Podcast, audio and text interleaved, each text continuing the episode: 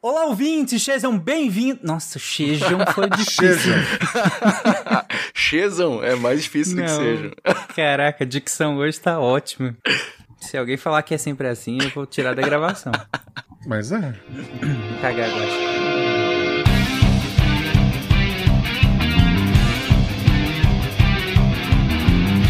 Ouvintes, sejam bem-vindos ao SciCast. Eu sou Tarek Fernandes de Goiânia e a gente não precisa do James Webb. Os aliens já estão aqui. Como assim? Se ele fosse usado pra procurar, não precisa, tá? Já tá Ah. aqui. entendeu? Aqui é Bruno Galas, de Porto Alegre, Rio Grande do Sul, e and the name is Webb, James Webb. Então, tipo, GoldenEye? Bond. Foi criativo. Ah. Obrigado. E de Cascavel, no Paraná, eu sou o Lennon e infelizmente eu só consigo enxergar do ultravermelho ao infravioleta. É. Wala Wala! Aqui é o Pena de São Paulo. Será que o James Webb é tipo um inseto do espaço com aqueles olhos todos de hexágonos? Ele tem até teia. Tem até teia. então talvez seja mais um aracnídeo. De Gaspar Catarina, aqui é Marcelo Guaxinim, e eu gosto de eventos presenciais, o James Webb. Nossa. Ah, caraca. E pularam meu nome. Pode ir, né? Eu tô Ah, eu que pulei então, acho. Desculpa. É, você estava ansioso. Na Elton, do Rio de Janeiro, diretamente da Ilha do Governador, e nós vamos ver hoje que o James Webb não vai substituir o Hubble. Exato. É, é legal que eu tava achando que hoje era a primeira gravação do Psycast da semana, e daí eu tava assim, porra, não era esporte de genética? Não, isso foi ontem, foi cancelado. O James Webb não vai substituir o Hubble porque ele já substituiu o Hubble. Não, porque ele está em outra faixa de comprimento de Não, onda. eu sei, eu sei, não, eu tô só, só uma zoeirinha. Você está ouvindo o SciCast, porque a ciência tem que ser divertida. Oi, oi, oi, olha eu aqui passando mais uma semana para lembrar vocês do concurso do Portal Deviante Chat GP Turing. Para quem não ouviu o recado na semana passada, é um concurso em que vocês têm que ler alguns textos lá no portal e tentar adivinhar quais parágrafos foram escritos pela inteligência artificial e quais foram escritos por redatores humanos. E eu tô passando para lembrar porque se você tá ouvindo o cast na sexta-feira, no dia que saiu, hoje saiu o último texto do concurso. São os textos que saíram do dia 6 a 10 e se você tiver na dúvida de qual que é, eles têm um recadinho no final avisando que faz parte do concurso, mas você pode ficar até o final desse cast que lá eu vou falar um pouco de cada um dos textos. E lembrando que quem acertar mais vai levar um super prêmio do SciCast, o livro Vida 3.0 Ser Humano na Era da Inteligência Artificial, escrito pelo Max Tegmark. Além de, se tiver um microfone razoável, participar de um recadinho do SciCast para contar como que foi a experiência. E ó, sejam rápidos, porque vocês têm até 19 do 3 para mandar os documentos, mas em caso de empate, o critério de desempate vai ser quem mandou antes. Então já vai lá, acessa os textos em www.deviante.com.br. Nos textos tem as regrinhas todas certas, e aí você já vai copiando e colando os textos num documento único e marcando em vermelho o que for da inteligência artificial para mandar o mais rápido possível para contato@scicast.com.br. Bora lá, não demora e volta pro cast. Eu vejo vocês de novo no final.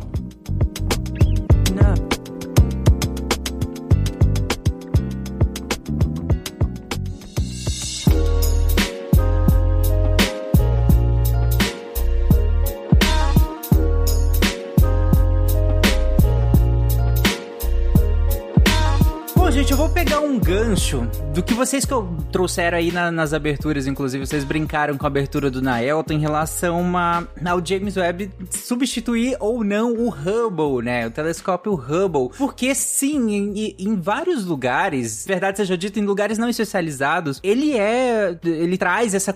Alguns lugares trazem essa comparação, né? Falam que como se fosse. E aí eu, de fato, real, nem sei o quanto é verídico, o quanto não é, vocês diz- digam, mas geralmente colocam como James Webb realmente superando o Hubble, né? Trazendo como se fosse uma atualização do, do Hubble e que ele seria, veria mais longe, como é, ele te- seria melhor em vários aspectos diferentes. E aí tem as questões técnicas, né? Espelhos e tal e tudo mais que a gente vai comentar. Mas é, antes da gente entrar propriamente na, na, no- na questão histórica e tudo mais, eu queria que vocês fala, dessem essa perspectiva. Onde nós paramos no último SciCast em que nós discutimos sobre telescópios espaciais espaciais e que comentamos também sobre o Hubble. E aí eu queria que vocês colocassem em perspectiva essa questão de o que que é o James Webb pro Hubble. É, no último cast de telescópios espaciais, a gente falou daquele programa, né, dos grandes telescópios em que cada um era é, ocupado com uma faixa do espectro eletromagnético. Então, a gente tinha o Chandra, que era do raio-x, o Hubble, que é ali do um pouquinho do infravermelho até passando ultravioleta, pegando pelo visível, né? Aí tinha Uhum. o Spitzer do infravermelho, enfim, todos esses telescópios, cada um tinha a sua, a sua responsabilidade na faixa do, do espectro eletromagnético. Só que eh, o pessoal tem falado muito que o James Webb é o sucessor do Hubble e algumas pessoas entenderam que ele é o substituto do Hubble. E não é isso, é porque o, Hubble ainda tá funcionando, né? Com 32 anos de idade, mas tá, tá nativa, tá, tá 100%. E o James Webb é esse próximo que vem assim superando muito. É, é uma tecnologia muito superior, muito diferente, que, que já tá fazendo muita coisa nova e a gente tá esperando muito dele. É, mas é isso, na verdade ele, ele vai substituir o Spitzer, porque o Spitzer é aquele telescópio espacial que a gente tinha que enxergava no infravermelho. E aí o James Webb, ele é projetado especificamente para essa faixa, ele pega um finalzinho do vermelho, vai até o infravermelho médio, né? E a gente vai falar um pouquinho mais aí pra frente. Mas a ideia é essa, é porque ele tá vindo depois do Hubble, mas não é que ele vem para substituir o Hubble porque eles fazem coisas diferentes. Eu acho que o, pon- o ponto que meio que confunde as pessoas é porque o Hubble, ele era esse grande empreendimento, esse super telescópio que, que a gente contou a história do Hubble naquele episódio. E o James Webb é esse novo super telescópio que também tem uma epopeia por trás. E aí isso automaticamente faz as pessoas associarem. Não, peraí, né?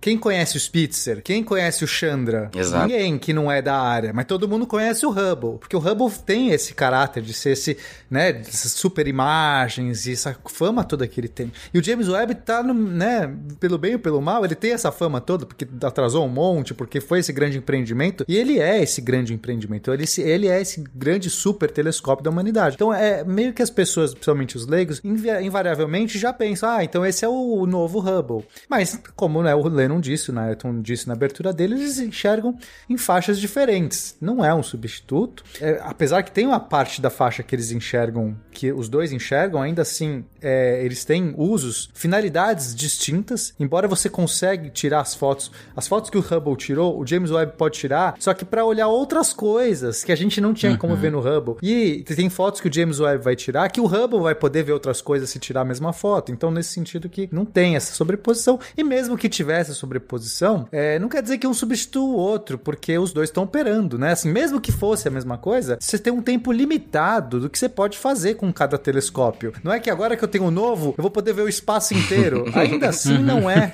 Ainda assim, seria necessário. Você não substitui porque você vai cobrir tudo que o outro pode fazer. Agora, você tem dois. Então, ou seja, em nenhum dos quesitos, ele é uma substituição. Eu só tava brincando na abertura, só pra sacanear o, o Naelton. Eu participava de um grupo né, de discussão, né? E, e tinha uma pessoa, um pessoal que tinha uma bronca profunda com o James Webb quando descobriu que ele era infravermelho. Porque queriam aquelas fotos belíssimas que o Hubble fazia no visível e tal, agora vai ser uma coisa artificial. Aí eu tive que falar pra ele, gente, toda foto de telescópio espacial, a gente viu isso na- nas outras, são cores falsas. né? Então não Exato. tem essa, não tem essa realidade. Meu, o, o Hubble fazia fotos maravilhosas no visível, mas tinha ali sempre um, um momento de contraste, uma cor. né? Então sempre vai ser uma coisa para revelar o que eles revelam, a gente tem que mudar o contraste, tem que mudar a cor. E outra coisa interessante que a gente vai- já viu quando, quando falamos sobre telescópios infravermelhos e o James Webb tem essa grande vantagem é que o infravermelho atravessa a camada de poeira que o, o visível não, não pega. Então, Eu estou vendo aqui também um, um diagramazinho do espectro. O James Webb pega uma faixa do infravermelho que o Spitzer também não pega, nem o Hubble. Então tinha uma, uma janelinha aí ainda que precisava, né, de um, de um telescópio nessa faixa. E, e a questão de ver mais longe, porque a questão da, da poeira, por exemplo, viu o interior da nossa galáxia que é cheio de gases e poeiras que absorvem outras radiações em que o infravermelho passa com mais facilidade. E você tem também os objetos mais distantes que também vão ter uma, o, fato de você estar trabalhando no infravermelho também vai ajudar. Eu creio que a gente vai falar isso mais adiante. Mas é assim, é, é- é- é a ideia de para não ter aquela ideia que o pessoal pensa assim, tipo assim, é, tá saindo um, né, você tirou um pneu e botou outro pneu, botou um backup lá, né? Sabe? Uma coisa que vai substituído tipo tira e bota. Não é assim. A gente continua lá ainda e tá fazendo coisas diferentes. De certa maneira, o Hubble já fez muita coisa, mas ainda tem coisas para se ver. E quando assim, você vai fazendo um, um, novo telescópio, você vai pensar em coisas novas que ele vai trazer. Não vai ficar sempre batendo na mesma tecla. Mas eu lembro que os colegas do grupo falavam: ah, isso é absurdo, não botarem pelo menos uma parte ótica e tal, pensando que as imagens seriam mais realistas, vamos dizer assim, né? É aí que tá. É por isso que eu falei na minha abertura ali que infelizmente eu só enxergo do ultravermelho até o infravioleta. Porque, cara, esse negócio de, de enxergar cor é uma coisa totalmente experiência nossa, do nosso cérebro. É, o, o que importa é, é você estar tá percebendo, detectando alguma coisa que você não, não detectava antes. Então, assim, até as, as estrelas que estão se afastando da gente, que estão com a cor desviada pro vermelho, você pode dizer que ela já não tá na cor original dela, entendeu? Então, sei lá, acho que ficar brigando com esse negócio de enxergar a cor certa, eu é não, uma não vejo. É, eu acho que é bobagem. O pessoal que trabalha com astrofotografia, geralmente essas fotos lindíssimas que a gente vê em astrofotografia, mesmo no visível, elas estão intensificadas, né? É, é uma coisa decepcionante pensar que se você estivesse a bordo da Enterprise diante de uma nebulosa, você ia ver um tom leve, aquelas nebulosas vermelhas que a gente vê seriam um tom levemente rosado. Aquela galáxia verde seria um tom branco levemente esverdeado, se você estivesse lá perto. Ou seja, o que a gente vê do universo ainda são visões é, amplificadas em termos de cor, intensidade e contraste. Não é, são isso, realistas, né? E sem contar que a gente desenvolveu esses equipamentos exatamente para enxergar aquilo que a gente não enxerga com o nosso olho. Aí você quer pegar um negócio lá que custou Exato. 10 bilhões de dólares para fazer uma é. imagem igual enxerga olho nu, eu acho que não faz sentido. É, as pessoas têm, um, têm essa coisa. É uma, às vezes tem uma visão meio estética. Na verdade, esses telescópios têm que produzir imagens bonitas porque, infelizmente, é isso que paga eles. Uhum. O contribuinte quer ver imagens bonitas. Né? Mas é legal, gente. São bonitas as imagens mesmo. Não, mas são bonitas iguais. É?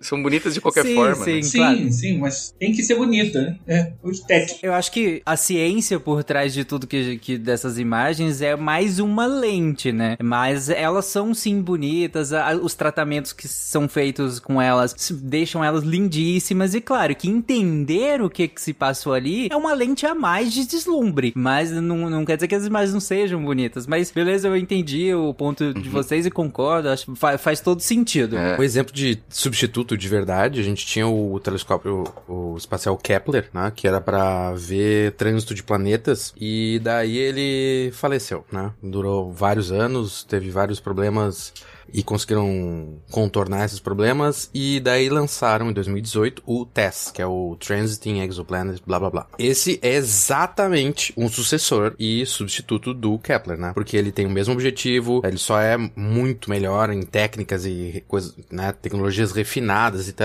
E inclusive o TESS, ele faz parte do, de, de, de, um programa que o James Webb vai, a gente vai falar depois, que ele que detecta alvos para o James Webb, pro Webb uh, com outras tecnologias, outras técnicas analisar. Mas, num sentido que talvez o Webb é o sucessor e continua o trabalho do Hubble, uh, tem uma foto super famosa do Hubble, que é o Hubble Deep Field, e que é um pedacinho de um pedacinho de um pedaço de um pedacinho de céu que o, o botaram assim o telescópio, ó, fica 10 dias olhando pro mesmo lugar, não pisca. E eles não nem tinha alvo, não tinha nada para eles uh, que eles queriam, com, tinham como objetivo olhar lá naquela imagem, mas ele ficou 10 dias parado olhando o mesmo lugar, tirando, captando foto, né, com, digamos, o obturador aberto, né? E tem uma imagem que é absurdamente maravilhosa, que tu tem trocentas galáxias naquele pedaço infinitesimal de, de céu noturno e a gente não consegue ver além. Tu pode deixar dias e dias, meses com o telescópio Hubble com o obturador aberto lá e ele não vai ver coisas mais distantes do que essas galáxias. Já o Webb consegue. Então, talvez nesse sentido a gente consiga tirar uma mesma foto do mesmo lugar, só que vai ver outras coisas porque a gente vai ver um comprimento de onda diferente, uma distância diferente, um tempo diferente para complementar esse trabalho do Hubble. Uma profundidade diferente também, né? Porque dependendo Isso. do tipo de radiação que você está pegando, você está pegando uma camada mais profunda, menos profunda de uma nebulosa, por exemplo. Né? Vai pegar estruturas que não aparecem numa, numa, num, num comprimento de onda e em outros comprimentos de onda aparecem também. Você vai completando um quadro sobre um objeto. Quanto mais informação você tiver em mais diversas, né? você vai poder descrever aquele objeto cada vez mais e melhor. Como se estivesse fazendo uma ressonância magnética, né? De uma, uma nebulosa. Você, assim. Ou estivesse fatiando ela, né? Como tem comprimentos que vão mais fundo e outros, vão, e outros vão, são mais superficiais, você consegue ver como as estruturas. ter até uma noção ligeiramente tridimensional do que está acontecendo ali a nível de, da penetração da, da, do tipo de radiação que está saindo ali. Regiões que são opacas para o visível não são no infravermelho. Isso é muito legal. 10, 9, 8, 7, 6, Start. Two, one. Booster ignition and liftoff of the Space Shuttle Discovery. Bom, gente, se o, o, o James Webb não é necessariamente, como vocês bem defenderam aí, uma, entre aspas, atualização do Hubble, né? Dado que a gente tem até objetivos um, diferentes, né? Por que que ele, se a gente pensa em linha do tempo, por que que parece uma atualização? Por que que ele foi tratado assim? É, e aí eu queria que a gente entrasse justamente na história do, do James Webb, né? Quando que a gente começa a pensar né, nessa, na ferramenta que é o James Webb, é, se, se ela foi pensada a partir do que a gente tinha o Hubble, ou antes ou depois, em que momento que a gente começa a desenvolver o, o James Webb? É, eu acho que o James Webb já inicia, assim, a história dele muito vinculada ao Hubble, porque foi mais ou menos na mesma época ali da, do lançamento, e, e ainda teve aquele acidente da Challenger em 86, né, que deu uma... Não, sim, jogou aquela pá de horrível, cal na- no ânimo da galera, né, da exploração espacial. Então o pessoal começou a ficar muito preocupado, porque o Hubble já demorou muito para ser desenvolvido, ele demorou muito para ser construído. Aí a galera pensou, cara, se a gente esperar o Hubble subir e começar a trabalhar para daí pensar no que a gente vai fazer depois, imagina quanto tempo a gente vai demorar para ter um outro equipamento. Pode ser que o Hubble pare de funcionar nesse meio tempo e a gente não tenha nada para substituir, entendeu? Essa era uma preocupação. E aí então tinha um, um físico, Ricardo Giacconi, um astrofísico, inclusive ganhador do Prêmio Nobel de Física, é, que se fez essa pergunta. Beleza, o Hubble tá pronto, tá em vias de ser lançado, e aí? O que, que a gente vai fazer daqui para frente? E aí o, o, o, o James Webb meio que pegou carona na ideia que, que fez o Spitzer ser construído. Que a galera, eu- até o Nailton pode falar se isso acontece até hoje, mas haviam discussões de para onde a ciência vai na próxima década, entendeu? Tipo um plano diretor, assim, da ciência. O que, que a gente vai pesquisar? Porque, no final das contas, é o que, que a gente quer descobrir que vai dizer que tipo de equipamento a gente precisa construir. Então a galera tava nessa ideia do infravermelho, porque queriam ver mais longe, até porque era uma expectativa do Hubble. A gente queria entender é, na cosmologia, né, o início do nosso universo. E para isso a gente precisa ter mais dados do que acontecia antigamente. E como a gente já falou em vários casts, para você olhar mais longe, a gente precisa, é, por causa do efeito Doppler que desvia a luz pro vermelho, a gente precisa de coisas que, de equipamentos que detectem esse tipo de luz. Então a galera falou: não, beleza, a gente precisa trabalhar no, no infravermelho. Como até o Nelton comentou, o pessoal falou: tá, mas será que a gente não consegue embarcar nesse mesmo. Já que a gente vai construir isso aí e mandar pro espaço, será que a gente não consegue usar outros comprimentos de onda? Pegar um pouquinho do visível? Será que até o ultravioleta? Mas, Leno, acho que, é, acho que nesse momento, né? Nesse momento que a gente tá falando do Giacone, é, a ideia era realmente já pensar num substituto, tá? Então, nesse contexto, por quê? Porque a expectativa é que o Hubble duraria 15 anos. Claro, sempre, sempre o pessoal, né, quer que dure mais e muitas missões se estendem, assim como o próprio Hubble, muito mais do que a sua expectativa. Mas, como o Hubble já tinha levado tanto tempo para sair do papel e ser lançado, e eles pensaram, daqui 15 anos, se o Hubble se aposentasse, se realmente não der, a gente não vai ter nada para substituir. Então, nesse primeiro momento, essa preocupação do Giacone era qual é o próximo Hubble mesmo, nesse sentido, melhor, né, substituto. Por isso que eles queriam, inclusive, fazer um telescópio que enxergasse do infravermelho até ultravioleta, para enxergar a mesma faixa do Hubble e maior. Então, nesse sentido, a ideia original era realmente ter uma segunda carta na manga, para no momento que o Hubble se aposentasse, você já tinha ali um outro pronto para lançar. Que não é o que se confirmou, e aí teve várias mudanças, que é isso que o Leno estava explicando, mas só para dar essa pontuação, nesse momento inicial era outra coisa. O projeto não é o que acabou virando. É que o Giacone eh, foi aquela primeira ideia, né? Ele não tinha, não tinha projeto nenhum, na verdade, né? Ninguém tinha sentado pra estudar. Ele só questionou, e aí, o que a gente vai fazer daqui pra frente? E essas foram as primeiras ideias, né? É, tem uma coisa técnica importante, que a ideia de fazer um super telescópio que enxerga em todas as comprimentos de ondas e tal, você vai ter, você tem que imaginar o seguinte, você para fazer um determinado, é, para você ter uma eficiência maior num determinado comprimento de onda, você tem que ter características técnicas do, do telescópio que são muito específicas, a gente vai ver mais adiante, por exemplo, por que, que o, o espelho do, do James Webb é, prati- é dourado, né? É porque é, reflete melhor infravermelho. Para você fazer observação infravermelha, a gente já falou isso na, na, na, naquele episódio sobre, é, sobre os telescópios espaciais. Você precisa de um controle de temperatura maior. Para ultravioleta, quer dizer, na verdade, você quando vai mudando de comprimento de onda, você vai mudando as características do, do espelho, do, a parte mecânica, a parte ótica, a parte, a, a parte de controle. Não é só mudar um botão, né, Naelton? Isso. Não é, só, não é, não é mudar só uma sintonia. Ah, vou- agora vou sintonizar no ultravioleta. Não, agora vou. Ih, vou botar um bombril na antena. Não, não é.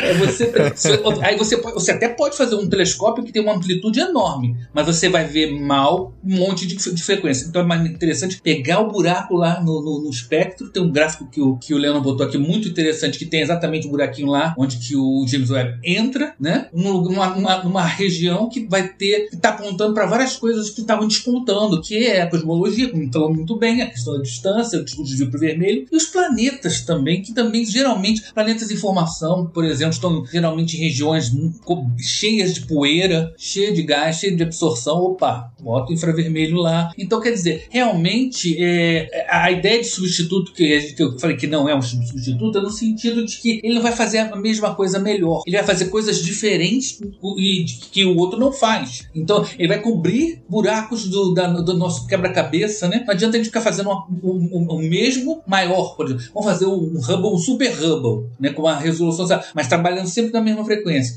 Você vai, vai ganhar em resolução, mas vai perder em, em- na, na riqueza astrofísica do negócio, né? Que a riqueza astrofísica que eu estou dizendo é a composição química, é a natureza, é a temperatura, são detalhes de estruturas que estão invisíveis pra gente. Então, se a, se a foto é colorizada artificialmente, se não é, isso não deveria ser importante. Infelizmente, quando uma foto bonita dessa aparece numa revista, as pessoas não, não vai junto uma explicação quanto a isso. É que nem aquelas imagens de, de exoplanetas, né? Que tem aquele planeta roxo tal, e cheio de nuvem, o cara pensa que alguém foi lá e fotografou o raio do planeta. Não foi, aquilo é uma, é uma aproximação artística e tal. Então, quer dizer, é- é- eu acho que essa coisa. É, por isso que eu, eu, eu, eu volto. A questão estética dos admiradores das, das, das astronomia, da astrofísica, às vezes é muito forte. E isso te- teve. Eu vi isso com astrônomos amadores com quem eu convivo muito, né? Que reclamam. Gente, tinha gente que reclamou muito por causa disso. Mais tarde, com o tempo que começou a se informar mais, as, coisas, as pessoas começaram se interessar, principalmente o pessoal mais jovem, que não tem mais aquele ranço, né?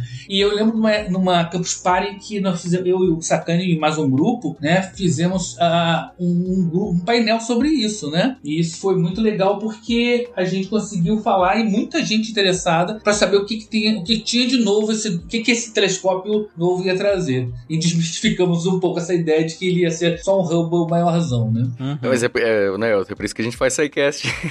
o, o ouvinte não vai ver uma imagem até o final do, do episódio. É. Mas, ó, pra dar um contexto pro ouvinte aqui de que época a gente tá falando, é, essas discussões, né, desse telescópio e tal, a gente tá ali por volta do início dos, dos anos 90, final dos anos 80, e nessa, nesse período, o- esse suposto telescópio tinha até outro nome, ele chamava NGST, Next Generation Space Telescope, porque ele não tinha nem nome oficial, era assim, o nome de, ó, próximo telescópio da próxima geração, que já tinha esse contexto de qual é o próximo passo. Eles Era queriam um nome fazer... bem melhor. Era um nome bem melhor. Eles queriam fazer, ó. Primeiro, na verdade, a primeira ideia era colocar um telescópio na Lua. Mas. Isso foi a ideia do Bush. Ah, ia ser né? legal, né? É, n- não, essa ideia é, é, é muito boa, né? Assim, se a gente conseguir colocar, digamos, um telescópio um dia na face oculta da Lua, que vai estar ali enxergando direto pro espaço, um- aí você pode pôr um telescópio gigante numa cratera lunar, aproveitando a curvatura da cratera, a ideia é ótima, né? O problema é o custo disso. Pra pousar na Lua já foi ah, o programa Apollo, caríssimo, imagina pra pôr um telescópio grande, 16 metros. Então, essa foi É, cortada. fora, fora, fora as ideias, as dificuldades técnicas, né? Porque imagina, às vezes teu Wi-Fi não pega porque você tá no banheiro. você imagina Não, um telescópio do outro lado da Lua. É, vários É, satélites então. na Lua pra ficar Exato. fazendo. Então, enfim. E o lado oculto da Lua, é- ele recebe muito bombardeamento também, né? Tem muito mais crateras É do outro lado. Então, É tem mais. Poeira, micrometeorito, diferença de temperatura. É, enfim, Nossa, só- viram que não era boa a ideia, viram que não tava fácil. Aí, aí colocaram, aí, não, vamos fazer um novo telescópio, só que de 10 metros. Que já seria uma coisa absurda, porque assim, era um salto comparado com o Hubble. Qual que é o espelho do Hubble? É 1.6? É um Fencas, é o dois- é 2.5 metros. 2.5, é um Fencas. É um Fencas. né? Então, de 2.5 para 10, você fala assim, ah, é quatro vezes maior. Só que não é, é um espelho de quatro vezes maior o diâmetro tem é, é uma área muito maior e em termos de complexidade, isso escala exponencialmente. Então não é assim, quatro vezes mais difícil, quatro vezes mais caro, quatro vezes não. É, é, eles perceberam que essa ideia era totalmente impraticável, porque esse espelho pesaria tanto. Primeiro que seria enorme, 10 metros, você não caberia em foguete nenhum, nenhum. E segundo que o peso disso já seria muito proibitivo, você construir um, e eles queriam fazer um espelho inteiriço, que já seria uma coisa maluca. Aí eles resolveram, não, vamos, vamos, vamos mudar um pouco aqui. Aí, primeira coisa, abriram mão do ultravioleta, que era aquilo que Nailton disse, ó, não dá pra, se a gente fizer um negócio que enxerga tudo, não vai enxergar nada. É melhor enxergar É. alguma coisa muito bem. Abriram mão do ultravioleta, decidiram, vai ser no infravermelho, ali numa região do infravermelho. Legal. 10 metros não tá rolando, galera. 10 metros não fechava a conta. Eles tinham um grupo de 130 astrônomos que eles montaram, 130, tá? Pra fazer esse planejamento, né? Quando o Hubble começou a dar os primeiros problemas, a gente viu na, naquele cast que o Hubble, logo de cara, já começou a dar uns probleminhas que eles tiveram que arrumar. Aí já acendeu o alerta vermelho em todo mundo, fizeram uma comissão, junta todo mundo aqui, 130 astrônomos, pensa nesse novo telescópio que o Hubble tá infartando. É no, num tempo que não tinha WhatsApp. Eu não podia mandar É, uma figurinha pra é. explicar o que aconteceu. Ou fazer um grupo com 130 astrônomos, não dá, né? É, não, porra. Caraca, mano. é verdade. Não, mas sabe o que eu achei interessante nesse, nessa questão? Como o nosso, nossa resolução de problemas segue mais ou menos uma linha. É, lá naquele cast da conquista da Lua, é, é falado sobre o foguete, né? Que o Tsiolkovsky tinha pensado em um estágio só. E daí, tipo, ele era muito grande, ele não ia subir nem a pau tal. O que, que a gente faz? Divide. Agora, o espelho é muito grande, muito pesado. O que, que a gente faz? Divide. Né? Então, agora a gente faz espelhos em pedaços e dobráveis pra gente conseguir subir pro espaço. Porque, né? Não, não tem jeito de fazer com 10 metros. Uhum. Ah, faz sentido, né? Mas eu achei engraçado essa. É, essa é, é, é um, é um mecanismo de gestão de problemas bem clássico, né? Se você tem um grande problema, divide ele em pequenas partes e vamos, É, o vamos gerenciando isso. problema é que quando você divide um espelho e você já adiciona um monte de partes móveis que podem dar problema. Cada parte móvel Né? é um possível um- foco um de novo problema. problema. Tanto é que quando o James Webb subiu, é, a galera comemorou. Mas não, ainda tava, né? Pra quem tava ali acompanhando, sabia que aquilo era só o primeiro. Subir era o primeiro é, degrau da escada. Estourou Porque- a bolsa. Tem muita coisa pra fazer. Exato, assim, tinha que. É muita coisa pra montar. Estourou a bolsa. 10, 9, 8, 7, 6, Start. Two, one, booster ignition, and liftoff of the Space Shuttle Discovery, Só pra gente é, contar essa história, né? Então, eles pegaram inspiração naquele telescópio Keck, que a gente chegou a falar no, no outro cast. Tá, Gente, você já percebeu que se você quiser entender todas as referências que a gente falar aqui, ou ouça lá o outro, o outro cast sobre telescópios espaciais. É. Não, é, não é Então, de obrigatório. telescópios e espaciais. Não, é, é que assim, gente, eu, eu- eu sempre falo isso, né? Que os sidecasts, eles tentam ser contidos em si, né? Eles tentam se bastar. Só que, claro, gente, se a gente quer um episódio sobre o James Webb que dure uma hora e meia, uma hora e quarenta, ou um pouco mais do que isso, é impossível que a gente fique aqui explicando cada um do- dos seus é, é, correlatos aqui, cada pequeno detalhe. Então, a gente tem um sidecast só sobre telescópios espaciais, e além de outros, todos os sidecasts que forem referenciados aqui estarão na postagem. Então, é legal ter, ter esse panorama, né? É, esse, esse, inclusive, é sobre telescópios, não é o dos espaciais. O Keck era o telescópio é, construído na Terra que era segmentado. Que, então, e foi meio que revolucionário essa tecnologia. Quer dizer, a gente não precisa mais fazer um espelho só. É, a gente pode fazer um espelho com vários compostos de vários pequenos espelhos, cada um que se mexe independente, e dá, dá para fazer uma imagem, porque você meio que usa, é como se você estivesse coletando é, imagem combinada de vários espelhos e monta uma imagem com mais clareza, com mais luz, com mais poder, né? É, potência de luminosa. Então, pô, essa vai ser a saída. Vamos pegar essa ideia, segmentar, fazer um espelho com hexágonos ali, montaram 18 hexágonos. E aí, gente, 10 metros, mesmo assim, que vai ser um espelho do... Então, qual que é a vantagem disso? Você pode fazer dobrável, então ele pode se dobrar e depois ele abre. Ainda assim, 10 metros seria uma loucura. Então, ficaram com 6 metros e meio, que é de fato o projeto, né? Tem 6 metros e meio. Então, tudo bem, eles chegaram, ah, tá, vamos fazer esse aqui, que já é incrivelmente mais poderoso em termos de é, potência luminosa, já é muito mais do que o Hubble de qualquer outro telescópio espacial. Então, nesse quesito, James Webb, ele tem o maior abertura, a maior quantidade de luz que ele consegue coletar. E assim foi começou o projeto. Aí foram três agências espaciais que se juntaram para fazer isso. A NASA, que foi a a pioneira, a pioneira não, foi a líder do projeto, digamos assim, que meio que arcou com grande parte do projeto, que tanto guiou, né, o projeto como um todo, como também desenvolveu alguns instrumentos. Entre eles, um dos mais importantes que é o, o MIRI, ou Mid Infrared Instrument, que é basicamente o telescópio, o captador que vai enxergar nessa faixa do, do meio do infravermelho. E também criou toda essa parte de, do resfriador do James Webb. Ele tem uma manta toda complexa que se abre e tudo mais. É realmente um trabalho de, de engenharia dificílimo, porque você tem que ter um escudo protetor para o James Webb não se esquentar. A gente até chegou a falar isso também em outros lugares, porque assim, já que o James Webb, então né, vamos entender um pouco da física por trás. Você fez um telescópio que quer enxergar no infravermelho. Legal. O que, que é o infravermelho? O que, que nós, humanos, a gente não enxerga no infravermelho? Você não consegue, não tem aquela visão do predador, a visão da câmera do Big Brother, que apaga a luz e você vê a pessoa. A gente não tem isso, a gente não enxerga. Quando apaga a luz, a gente não enxerga o calor das pessoas. Mas o que, é o infravermelho? O que a gente sente é o calor. Se você aproxima a sua mão da minha, você sente ali um calorzinho. Quando você sai no sol, você sente um calor. Quando você tá perto de uma fogueira, você sente o calor. Isso é o infravermelho. Esse é o jeito que nós humanos sentimos uma frequência mais baixa do que o vermelho, do que a frequência luminosa. Então, se eu quero fazer um telescópio que enxerga nessa frequência do calor, tô pondo entre aspas aqui, que é o que a gente sente como calor, ele tem que estar tá isolado de calor. Ele não pode, o próprio telescópio não pode estar tá numa temperatura alta, porque senão ele vai estar tá interferindo com a própria visão que ele está querendo ter. Não faz sentido, né? Não tem como você, se você está emitindo calor, você não tem como ver no, no calor, porque você precisa ter uma, um, os ruídos, você não pode ter ruído, e, e esse se torna ruído. Ou seja, você tem que deixar o James Webb frio. É como eu entrar num cômodo e ter muita luz, né? Eu não consigo nem ver o direito, né? Fica tudo muito. Perfeito, essa analogia. Iluminado. Já tá toda a luz acesa, você não consegue enxergar nada. Eu acho que uma analogia legal é, para esse caso é: imagine que você tá desenvolvendo um microfone e a hora que você liga ele, ele faz um barulhinho de máquina de cortar cabelo, sabe? O que, que você vai gravar, entendeu?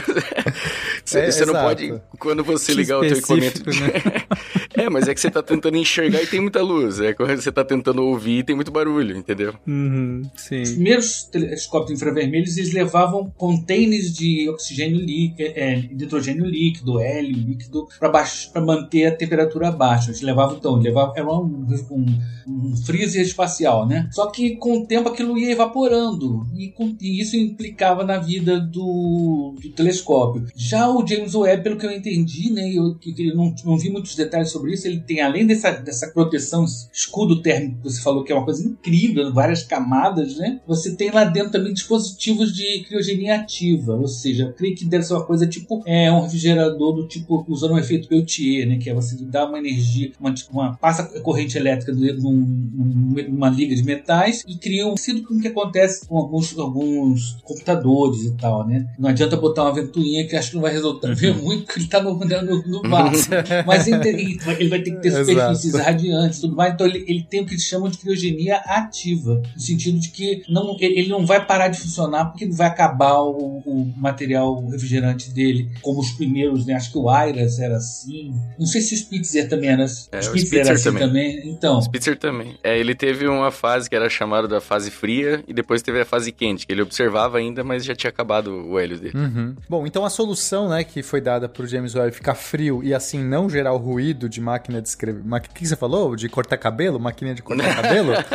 é esse super escudo de calor, além desse, do- disso que o, o Naelton disse. Você tem um jeito de resfriar ali pra garantir. E aí esse escudo de calor, ele é super complexo, ele é feito de várias camadas, né? É tipo uma lasanha, digamos assim. Você tem várias camadas de um material bem reflexivo e aí você cons... eles armam, né? Depois que ele é lançado, como isso tem que ser grande, tem todo um jeito de armar aquilo. Então isso foi feito pela NASA, aí a gente teve a Agência Europeia, Espacial Europeia, a ESA, que fez o, a parte do espectrógrafo de, de infravermelho próximo, ou seja, não é, do, é de uma faixa mais próxima do visível, ainda assim infravermelho, mas diferente. São, são vários equipamentos, tá, gente? Quando a gente fala telescópio, a pessoa acha que é uma coisa só. Não, você tem um espelho só, o espelho é o mesmo, mas quando você quer enxergar em comprimentos de onda diferente, você tem que tratar essa luz, você tem câmeras ali dentro que fazem uma toda uma espectro, é, espe- espectroscopia da luz, que ela vai é, é, separar a luz em vários componentes para que você consiga focar algumas, para que você consiga observar, colocar filtros e tudo mais. Então, um desses instrumentos é esse que a ESA fez, que é o de infravermelho próximo, e também ele contribuiu com outras partes do, do infravermelho médio lá. Além disso, a ESA deu o lançador, o foguete, o Ariane 5, que, né, por si só já também é, uma, é um, é um custo do projeto e, e aí todo né, o know-how, como lançá-la, lançou de, de Kourou, lá na Guiana Francesa, então essa foi a contribuição da ESA. E por fim, a gente teve a Agência Espacial do Canadá, a CSA, que acabou fazendo um, o sistema de posicionamento, o Guidance System, que é como garantir, como é que o telescópio consegue se orientar e ficar numa posição, é essa coisa meio da navegação dele, de orientação do, do telescópio, e também fez alguns outros é, equipamentos, né, alguns outros desses, desses é, instrumentos de, de medição. E por conta, e eles tiveram contrapartidas, cada uma dessas, dessas é, agências tiveram contrapartidas, então acho que a, o Canadá tem 5% das observações totais, né, do tempo total de observação, os europeus ficaram com 15%, e aí a NASA meio que gerencia, que realmente entrou com o principal, né, o custo maior, meio que administra os outros é, 80% do tempo. Só mais uma coisinha sobre o, a refrigeração dele, que eu acho fantástico. Pensa, ele tá uh, no espaço, se ele entrar em, em, equilíbrio térmico, né, com, com um espaço ali interplanetário, que fica mais ou menos 2 Kelvin só, só que a câmera, essa Miri, a gente pode chamar de Miri? Ou é muito íntimo? eu, eu, eu, ouço o pessoal chamar Miri mesmo. Então a, a Miri, ela uh, opera em 7 Kelvin só, que é menos 260 e alguma coisa Kelvin. Não, Não uh, Celsius. Perdão, Celsius, é. 7 Kelvin, 260 e poucos. Eu falei errado de novo? Você nem falou. Você não falou dessa vez. Bom, então tá. Então vocês entenderam. Só que. É... O, se tu ligar a câmera, tá? É, a temperatura máxima dela é 7 Kelvin. Só que ela tá no espaço que tá a 2. É, tipo, então ela devia estar tá a 2, né? Só que se tu ligar a câmera, justamente por causa da corrente elétrica, por menor que seja, tu vai ter um aquecimento, né? Por efeito Joule. Mas se tu pensar, a temperatura, a definição de temperatura é agitação das partículas. Então, se tu tem corrente elétrica, tu tem elétrons em movimento. Se tu tem movimento, tu tem uh, aumenta a temperatura. Então, uh, só o menor menor pulso elétrico que tu tiver ali dentro da câmera já vai fazer ela aquecer, mas que vai ficar mais quente do que os 7 Kelvin que ela precisa. Por isso ela precisa de todo um sistema de refrigeração, mesmo estando num lugar que tá a 2 Kelvin, né? É, acho que é importante falar que assim, não é, é o espaço, que acho que muita gente fala assim, ó, oh, o espaço é frio, por que você precisa de escudo de calor? O espaço é frio ah, se sim, você estiver na sombra. Se estiver no sol, é muito quente, é o contrário, né? Porque a gente tá, a gente não toma, quando a gente sai aqui no sol de meio-dia, você fala, nossa, tá? A gente tem toda uma camada de atmosfera, tem mais o campo magnético que tira, filtra muito dos raios solares. A gente não toma uma radiação direto, nem perto disso. Um astronauta que sai no espaço, né? Se supor uma pessoa saísse no espaço ela, sem traje, ela iria rapidamente tomar uma queimadura na pele mesmo, queimadura, não, não é só câncer que vai desenvolver com o tempo. Você tomaria uma queimadura. É, ter duas queimaduras, né? uma queim de, de, de, sol do lado do sol e outra de gelo do outro lado. Ia ser queimado e gelado ao mesmo tempo. é, exatamente. Exatamente. Então, o James Webb, como ele está em órbita, numa, a gente vai falar ainda mais da órbita, mas ele está né, orbitando aqui a, a, nossa região, ele fica, ele fica orbitando um ponto muito especial. Eu não quero muito falar isso que vai ser confuso. Mas seja lá onde ele está, depois a gente vai falar onde ele está, o Sol bate lá. Então, só por isso já precisa desse super escudo para não tomar essa radiação. Fora o James isso... Webb não tá onde o Sol não bate. É, exato, não fica na sombrinha dele. que horrível, Leno. Foi mal.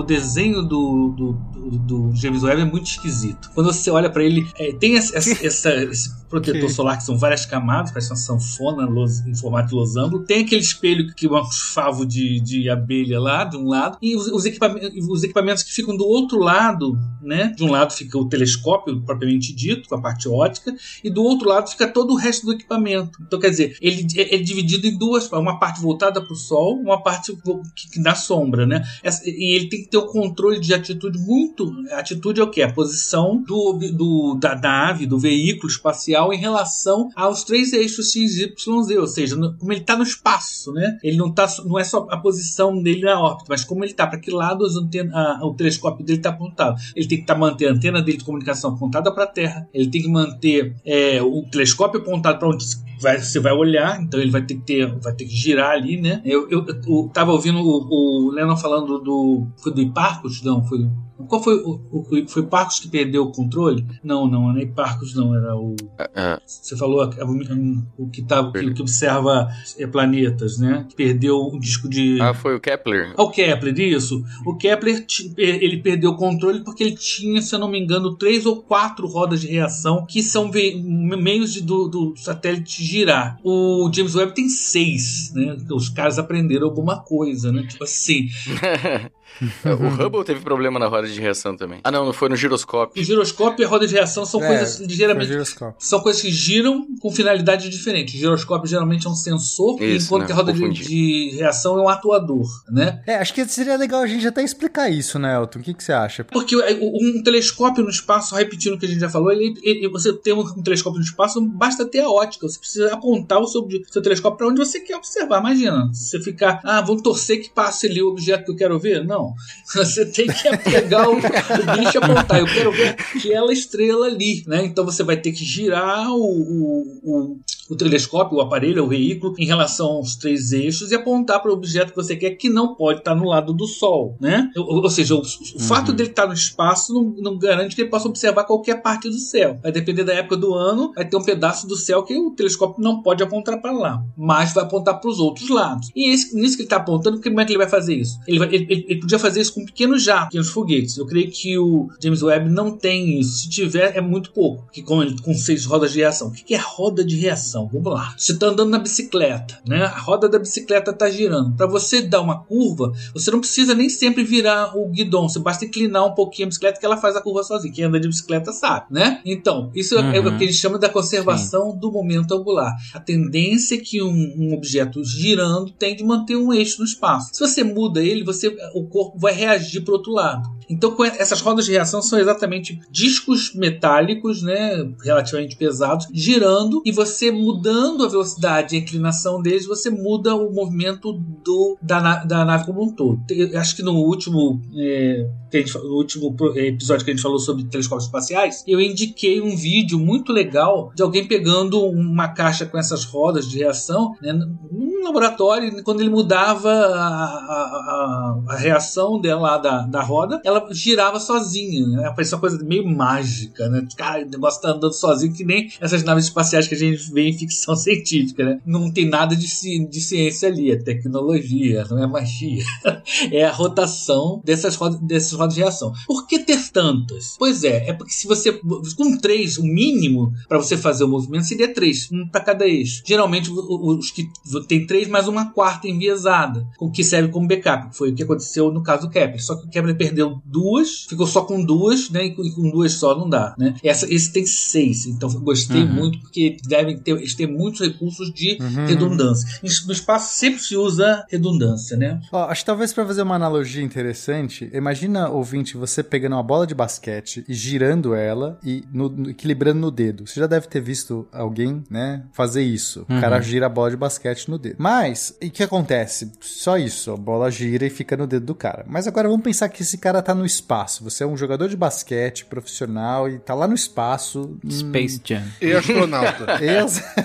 Aí você fala assim: quer saber? Eu vou girar a bola no meu dedo. Aí você pega, faz um movimento, você joga a bola assim, ó, girando, pum. No momento que você fizer esse movimento pra girar a bola, como não tem nada te segurando no chão, não tem chão, você vai começar a girar, a bola vai ficar girando no espaço, você não precisa nem equilibrar no dedo. Você já tem essa vantagem. Uhum. No espaço eu não preciso ser bom de equilibrar, porque a bola tá girando. Mas a bola tá girando, digamos, pra direita, vai, sentido qualquer anti-horário. Você que deu esse lançamento começa a girar pro outro sentido. Porque não, não, não tinha nada pra te apoiar. Quando você empurrou a bola pro lado, o seu corpo inteiro foi girando pro outro. De tal jeito que esses dois corpos, você mais a bola, juntos, mantém a mesma quantidade de movimento de giro que vocês tinham antes. Digamos que vocês estavam exatamente paradinhos. Nem você nem a bola girava. E aí, quando você deu esse impulso, a partir de agora, a bola vai estar sempre girando para um lado e você para o outro. Claro que a bola gira muito mais rápido do que você, porque você tem mais matéria, mais massa. Mas ainda assim, você gira. Então agora, se imagina que você quer parar de, de girar. Você pode só brecar a bola. Você pega a bola na sua mão, que tá girando. No momento que você fizer a força para frear a bola, o que a bola tá te dando é transmitindo aquele momento de giro de volta no sentido oposto para você e sentido você oposto. freia. Então olha como você conseguiu controlar. Agora imagina que você é um telescópio que apontar para a esquerda. Você quer, você quer dar um giro para apontar para uma estrela. Você pega essa bola, gira ela no espaço, o seu corpo começa a girar e quando você estiver chegando perto de apontar para a estrela, você pega a bola de novo, você para de girar e tá apontado para ela. É assim que usa uma roda de reação. É uma coisa que tá girando, se você quer girar para um lado, você dá uma força Legal. Pra girar mais forte pro lado oposto. E se você quiser frear, você, vo- eh, você faz o, o oposto, você freia aquela roda. Então, esses instrumentos, esses satélites, tem um monte de rodas funcionando, girando já, porque aí você consegue frear uma para girar, para parar, para frear para girar pro lado oposto, acelerar quando você quer e, e assim por diante. Então, assim, é um jeito muito legal de você não gastar combustível, você não teve que jogar jatos de nada, então você não gastou nada. E assim, e ainda assim girar para qualquer lugar. Então, como você tem seis rodas, você tem, você pode girar para qualquer lugar. Basta três, como o Nelton disse. Com três bolas de basquete, você conseguiria girar para qualquer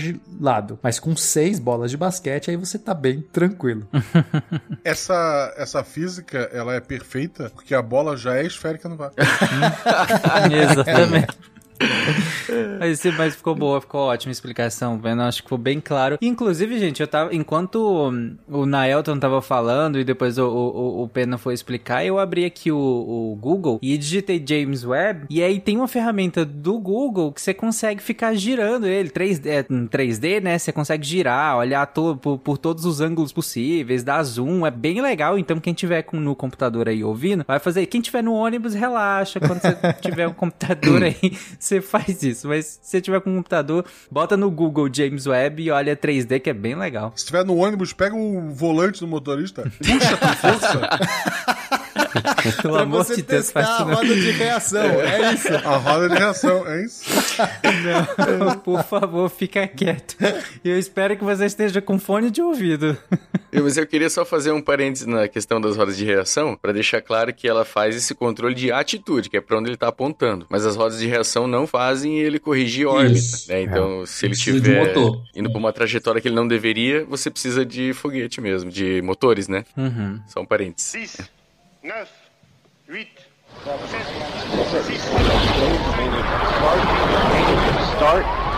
Two, one, booster ignition, and liftoff of the Space Shuttle Discovery, Voltando aqui pra, pra nossa linha do tempo, 2002, a galera resolveu rebatizar aquele telescópio com aquele nome maluco, né? NGST, New Generation Space Ah, Telescope. era legal. Não, é legal, é legal. Mas aí esse nome vai ficar defasado em algum momento, porque o New Generation. Quando eles lançarem daqui três gerações, ele vai ser o New É new Generation assim, não né? vai pegar bem. Ah, New Generation sempre vai ser bom, gente. New Generation, audaciosamente dito, onde nenhum homem já foi, pô. É, eu-.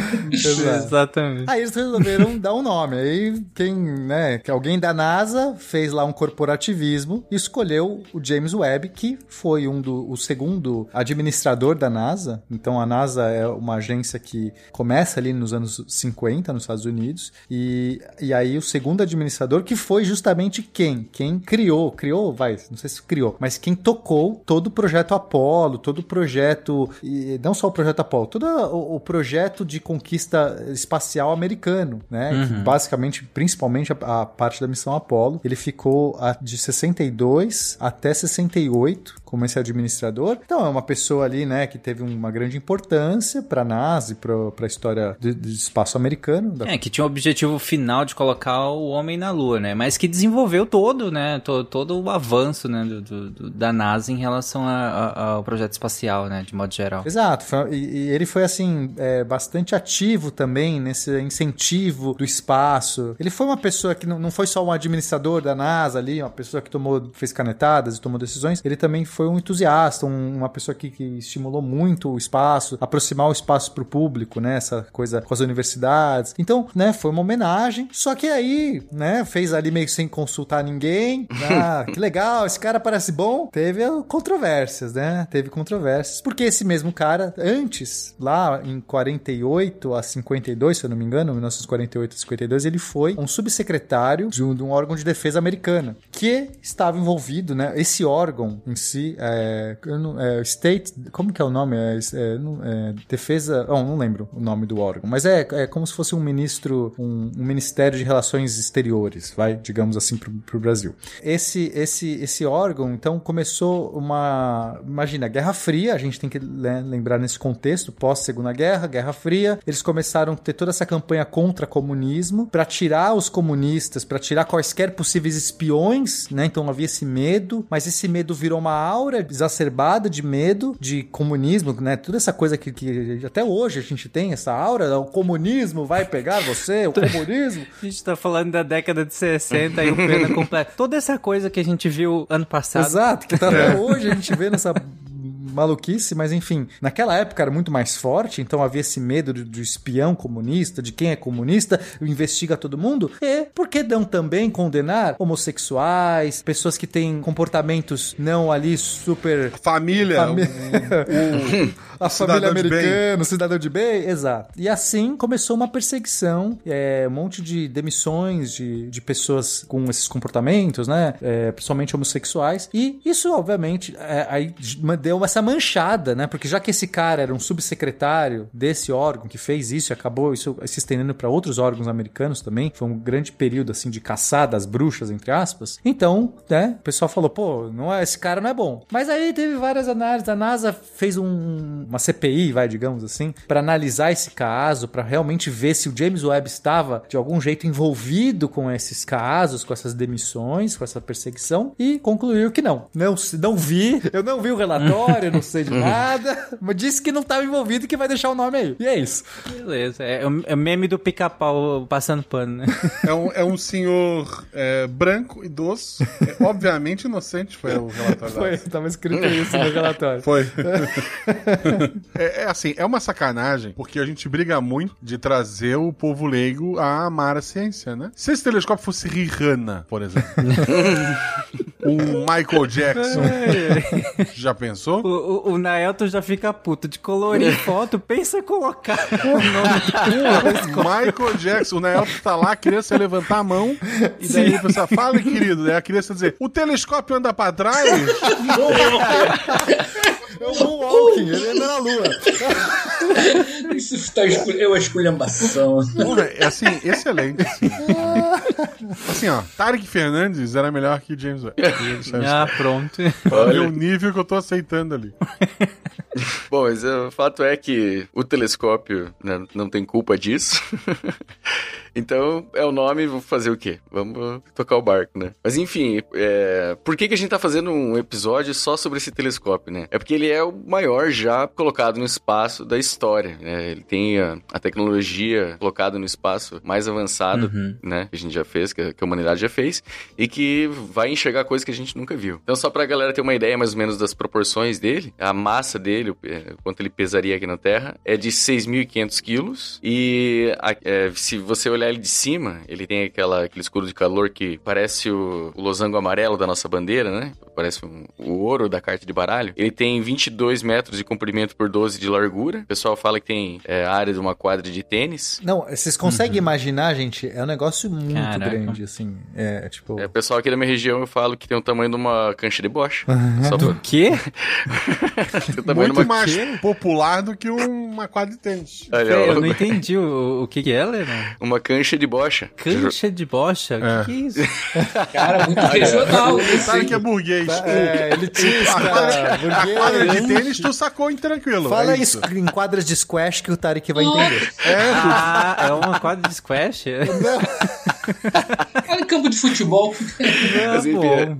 é, é, só pra abarcar o pessoal da minha região aqui, o Guaxa entendeu. Beleza, então quadra de squash. Mas é muito grande. Mas sim, não deixa de ser enorme, né? É, é- é realmente gigantesco pensar que isso é um. Cara, sensacional. Isso é grande, gente. Botar isso no espaço é inimaginável. Mas enfim, vamos lá. Tem que lembrar que isso foi tudo dobradinho, né? É, Foi tudo dobradinho, que é por isso que o Exato. pessoal O, o- o que é pior, É. né? Convenhamos. medão de que ia dar tudo errado, né? Tinha um monte de coisinha pra dar errado, né? Trocentos dobraduras. É, inclusive atrasou um dos grandes atrasos do James Webb, assim, é, a gente talvez não vai conseguir cobrir toda a história dele e tal, mas assim, foi um- atrasou muito e foi um projeto que, né, o orçamento estourou várias vezes e um momento que tava no quase vai, vai, agora vai lançar, tá tudo certo, dobra tudo pra enfiar no foguete, aí rasgou o, o escudo de calor, que é aquela mantinha super Que fina, eles fizeram né? o último teste pra ver se tava ok, rasgou. na hora de pôr na mala, rasgar. Exato, cara. Você imagina a cara da pessoa que rasgou. cara. Rasgou o negócio. Não rasgou. Negócio Não, mas de foi- milhões de dólares. Foi tanto vexame, cara. Não, é- é- foi, foi só vexame, assim, parece aqueles filmes pastelão, assim. É, foram fazer o teste de vibração, né? Porque, afinal de contas, esse telescópio, pra chegar no espaço, ele tem que passar por um foguete, e foguete treme bastante. Aí fizeram o teste de vibração, quando foram olhar lá, cheio de parafuso embaixo do, do James Webb. Ah, será que precisa desse? Ah, não, tá brincando. Os caras... Caraca, Não. parece aquelas mudanças que você leva o guarda-roupa e vai montar, que sobram cinco parafusos. Você fala, ah, precisa não, montou E, e já. ele fica, e ele fica chacoalhando depois. né? E aí, então, aí perderam um monte de parafuso. Aí, ah, vamos testar os equipamentos não sei onde. Ligaram na tomada errada. Tipo, Ah, porra. ligaram o 110 no 220. assim. Quem Tá saindo nunca, né? fumaça, tá saindo fumaça. É, quem nunca foi pra Santa Catarina e queimou um secador Tá de saindo cabelo? né? fumaça, tá saindo fumaça. Foi o mesmo cara que rasgou o negócio. Foi o mesmo cara que rasgou o negócio. Deram uma chance pra ele. Aí o cara vai e bota o negócio em 220. Cara, É, era um estagiário que era neto do James Webb, né? O cara liga pra central, né? Houston, o James Webb fuma? Não? Ah, então tá pegando fogo aqui. essa fumaça é normal? 9, 8, 7, 6, Start. Two, one,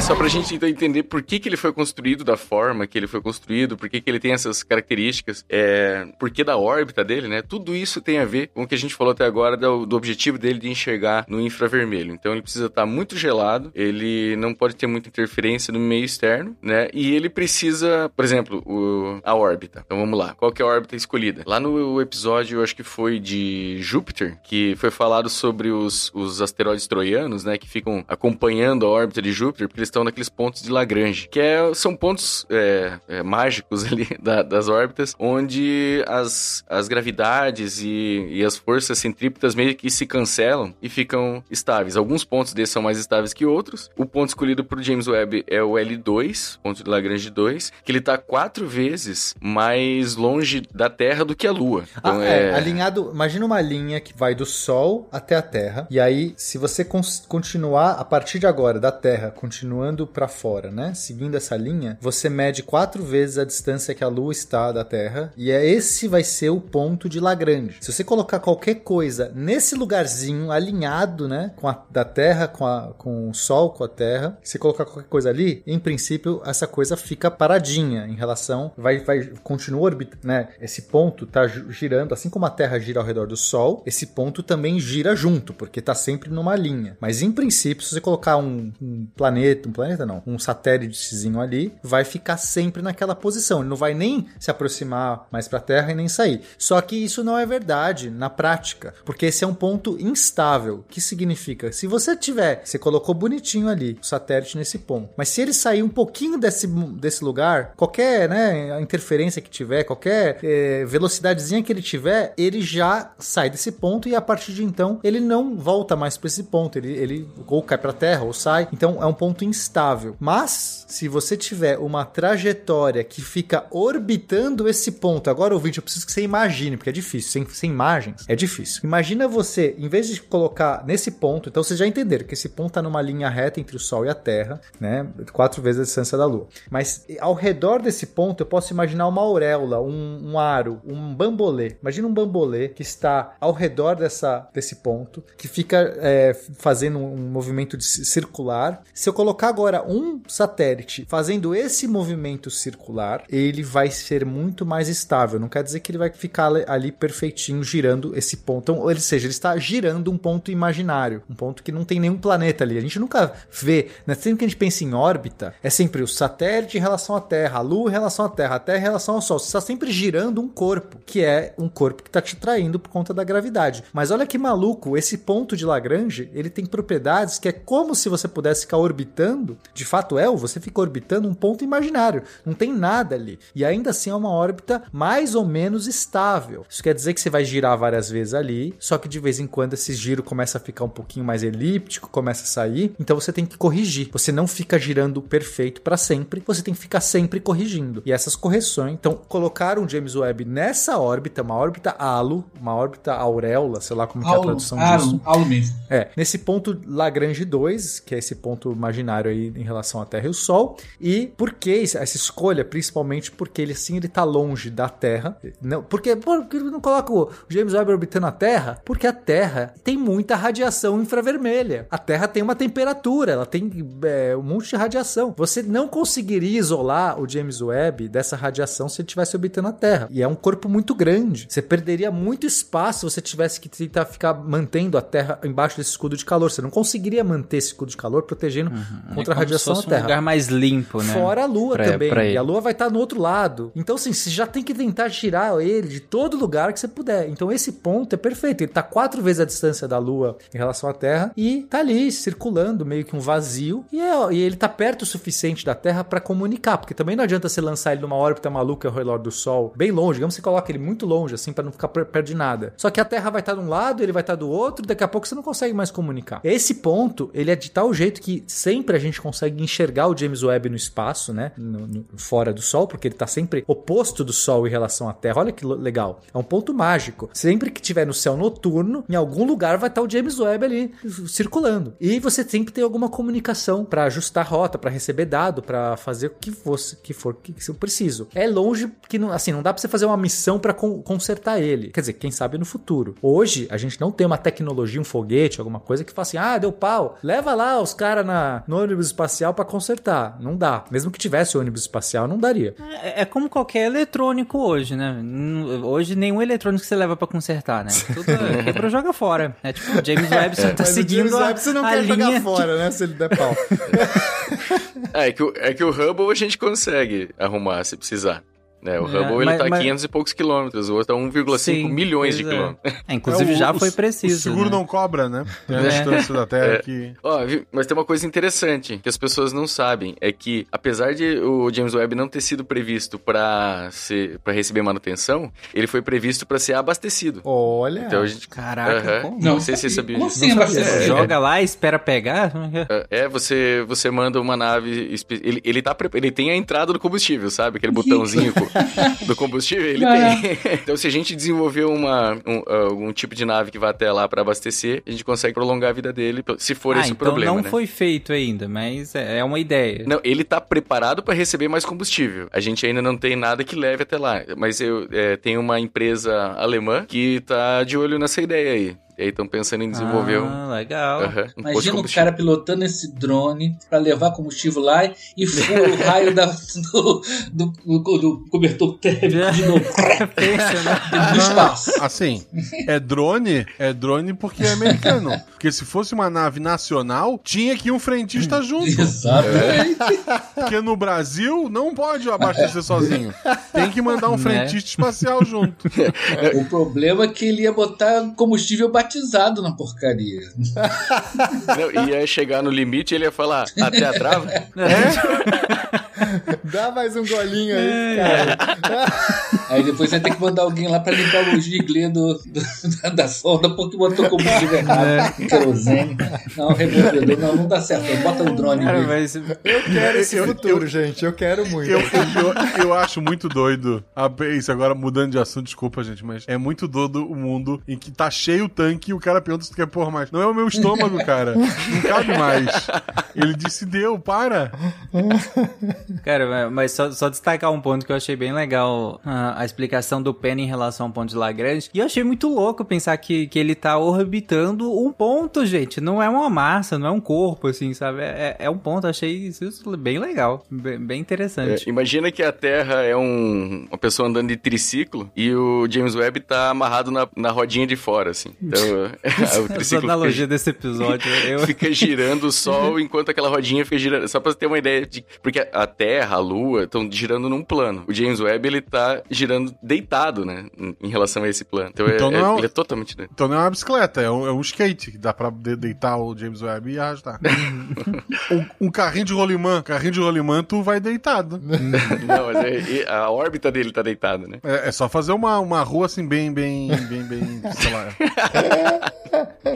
Tá bom, gente. Bom, gente, olhem o desenho também, porque assim, eu me esforcei pra descrever do melhor jeito, mas não tem como. Olha o desenho que, tá, que dá aí é mais fácil.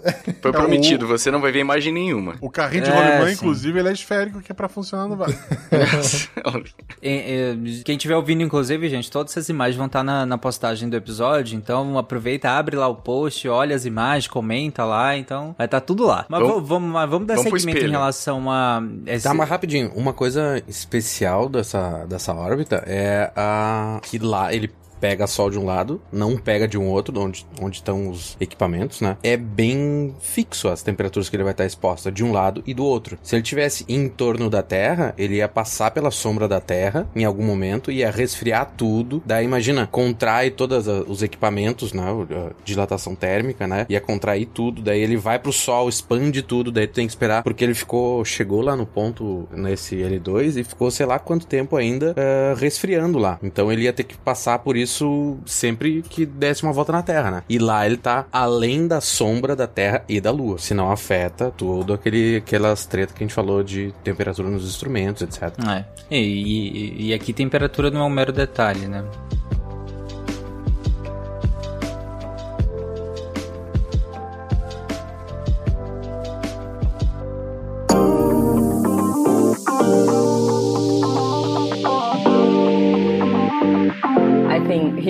Brazil we say that the, the year only begins after Carnival for us. Olá, pessoas, e sejam bem-vindos a mais um Momento Cambly. Como vocês ouviram aí no meu áudio in English. e é fato, né, gente? Vamos combinar que agora que o carnaval acabou, o ano vai começar. E é a sua chance, ouvinte, de tirar aqueles planos de falar inglês do papel. Para começar, então, a praticar, você pode ir para o Cambly. Olha só essa plataforma maravilhosa que tem aulas particulares ou em grupo. Que são sempre com tutores nativos. Então é muito legal. Você vai escolher o seu horário, o seu nível de inglês, se você quer fazer aula individual, se você quer fazer com uma galera para, enfim, treinar o seu listening, treinar sotaques. Ah, você quer um professor britânico? Não, você quer um professor com sotaque americano, você quer um professor australiano, neozelandês. Gente, não tem problema. Ah, só posso fazer de madrugada. Não tem problema. O Cambly você pode tudo.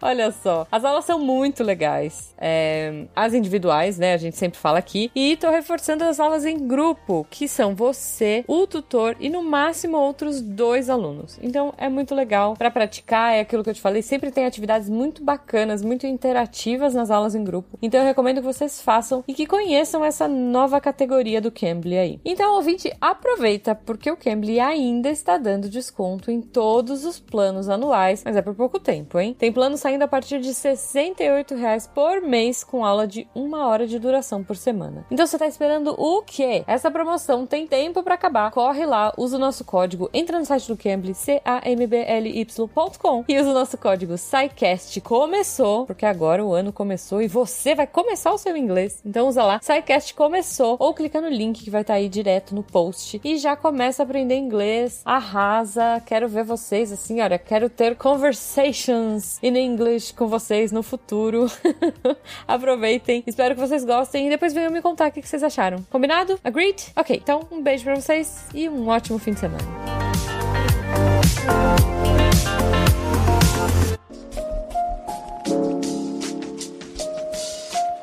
Mas vamos, vamos, vamos continuar aqui. Essa questão dos espelhos, uh, vocês já esgotaram ela? Como é que é? Não, é, eu acho que assim, a gente já falou, né, por que, que o espelho é grande desse jeito, é pra gente coletar mais luz, é, uhum. por que, que é usado uma camada de ouro, né, porque na verdade cada segmento daquele, ele é feito de berílio, que é um metal que ele tem uma capacidade de resistência muito alta, até superior do aço às vezes, mas ele é muito leve, e ele também não dilata muito com mudança de temperatura, então para esse caso do James Webb é uma, é uma boa coisa. É, cada um dos desses segmentos movimentos, eles têm os atuadores, né? São motorzinhos que ajustam o alinhamento deles e também a curvatura. É, e além do, da cobertura de ouro, que é uma coberturinha muito fina, ó, o James Webb ele tem mais ou menos 25 um metros quadrados de área. Só. Ele é, mas, mas ele é a vapor, assim, é uma camadinha tão fina, porque imagina, ele tem 25 metros quadrados de área, mas é, tem só 48 gramas de ouro espalhado sobre hum, ele. Caraca! É muito, não, é bizarro, muito... assim, é muito fino, muito fino. E ainda por cima vai uma camadinha de um tipo de vidro específico lá, que é para proteger contra impactos de micrometeoroides, algumas coisas assim, sabe? Não é vibrânio, não. Não, podia ser, né? não. É. O, o, o, Leno, só repete esse dado, como, como que é? Quantas gramas de ouro pra área? São 25 metros quadrados, né? Mais ou menos uhum. a área dele. E são 48 gramas. Caraca, é muito, é, uma, é muito, é muito pulverizado. É. é. menos que um bife. Não, Com é certeza. É, ele é aderido a vapor, assim, na superfície do berílio, né? Uma tecnologia absurda, assim. Esse é feito em ah, telescópios, até amadores já há um tempo já. O pessoal vaporizar o metal sobre a superfície de vidro, faz isso, ele vaporiza e dá uma, uma descarga, é, uma, faz um diferencial de eletrônico e é depositado como se fosse por, por uhum. eletrostaticamente.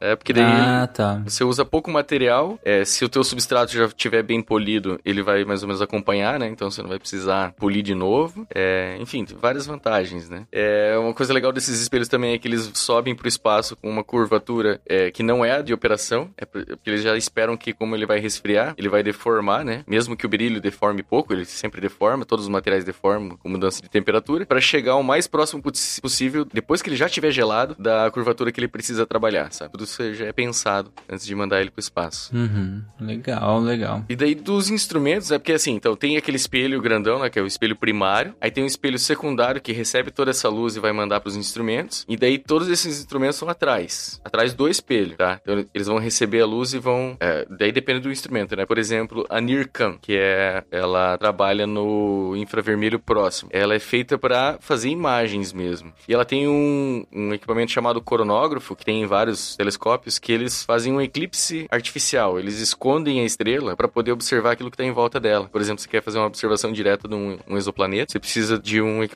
desse, né? Aí tem o NIRSPEC, que ele faz é, a espectrografia no infravermelho próximo, que o Pena já mencionou antes. Então é pela primeira. É, os espectro, é, espectrógrafos a gente já conhecia, já tinha, né? Só que eles decompunham a luz da estrela pra gente saber quais elementos químicos ela tem. É só uma de um objeto por vez. E agora o James Webb ele consegue fazer a espectrografia de 100 objetos ao mesmo tempo. É a primeira vez que isso acontece. Uhum. Aí tem o NIRS, que também faz espectrografia espectrografia na faixa do infravermelho próximo, só que ele é para objetos mais brilhantes. E aí tem, junto com esse equipamento, tem o FGS, que é o para orientar. Então também foi falado antes lá que foi a agência canadense que fez. É, esse objeto ele observa, por exemplo, uma estrela específica e tenta manter ele alinhado o tempo inteiro. Então o James Webb ele tem uma capacidade de refino de, de controle de atitude muito bom por causa daquelas rodas de reações que a gente falou antes.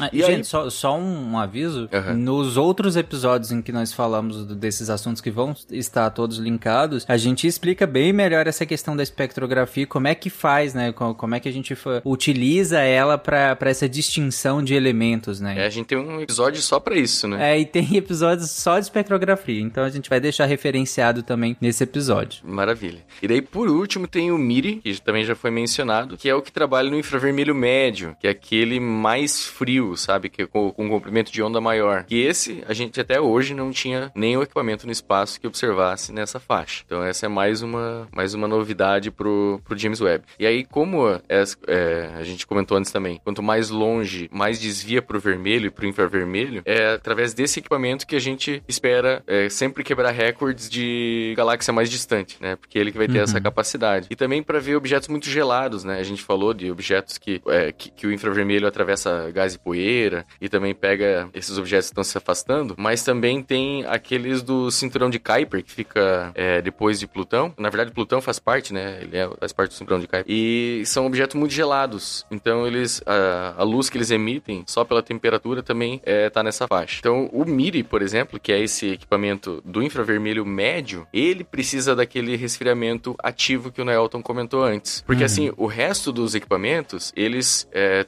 tendo o, o bloqueio da radiação do escuro de calor e ficando gelado pela troca de calor com o espaço, já é a temperatura suficiente, que é 39 Kelvin, mais ou menos, que eles ficam. E já é muito gelado, muito gelado. Só que isso é pelo resfriamento passivo, que é igual, sei lá, você termina de cozinhar e deixa a panela em cima da pia esfriando, até você É. poder pôr ela na geladeira. Colocar ela na geladeira... Só lembrando que 39 Kelvin é menos 234 graus Celsius, né? É, absurdamente gelado. Absurdamente gelado. Uhum. Só que mesmo assim, é, a gente chega nessa temperatura só com o resfriamento passivo. Que é isso, você deixa lá ele gelando por conta própria. Ele vai entrar em equilíbrio com o que está em volta dele. Uhum. Agora, o- você colocar na geladeira é você usar o resfriamento ativo. é Você ativamente diminuir a temperatura daquilo lá. E aí também é, a tecnologia do James Webb é de, de uma forma, como o Nelton também comentou, que ele não, não vai se esgotar. Ele, você consegue continuar usando ele, não indefinidamente, né? Porque todo equipamento uma hora vai pro, pro chapéu, mas ele não perde material. É uma coisa importante de lembrar que no espaço a, a- a transferência de calor vai se dar principalmente por radiação, não vai ter condução, porque o vácuo não vai ter, não vai ter um Uhum. meio para conduzir o calor. né? A gente, geralmente aqui na Terra a gente tem é, um objeto vai se resfriar porque ele vai trocar calor com a atmosfera, né? se você ventilar ele, ele vai,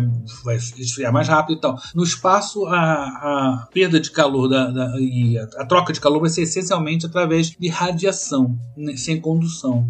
Então Uhum. você tem que botar superfícies radiantes, quanto aumenta a superfície radiante, você consegue baixar a temperatura. Né? Então você vai ter todo o desenho de, de- de- desses veículos espaciais, né? satélites, telescópios, sempre leva em conta essa questão do aquecimento. E no caso do, do James Webb é crítico, né? porque se esquentar, o equipamento dele não funciona, os sensores não funcionam. Então é, é- é muito Uhum. legal de pensar sempre. A, a- a questão de calor ali é essencialmente radiação, exceto no interior do, do, do, da- do- do- do dispositivo lá, que vai ter partes em contato uma com a outra, vai ter uma- um dispositivo que vai aquecer mais que o outro. Então, até o contato interno ali é regulado de uma forma que é, evite ao máximo o aquecimento, né? E vai ter é, essa questão da radiação na parte externa. Uhum. E esquentar o James Webb é praticamente deixar ele mais cego, né? Pra, de certa forma, né? Então. Sim, ofuscar exatamente. é. Então, o, o- o- o escudo térmico é o principal é,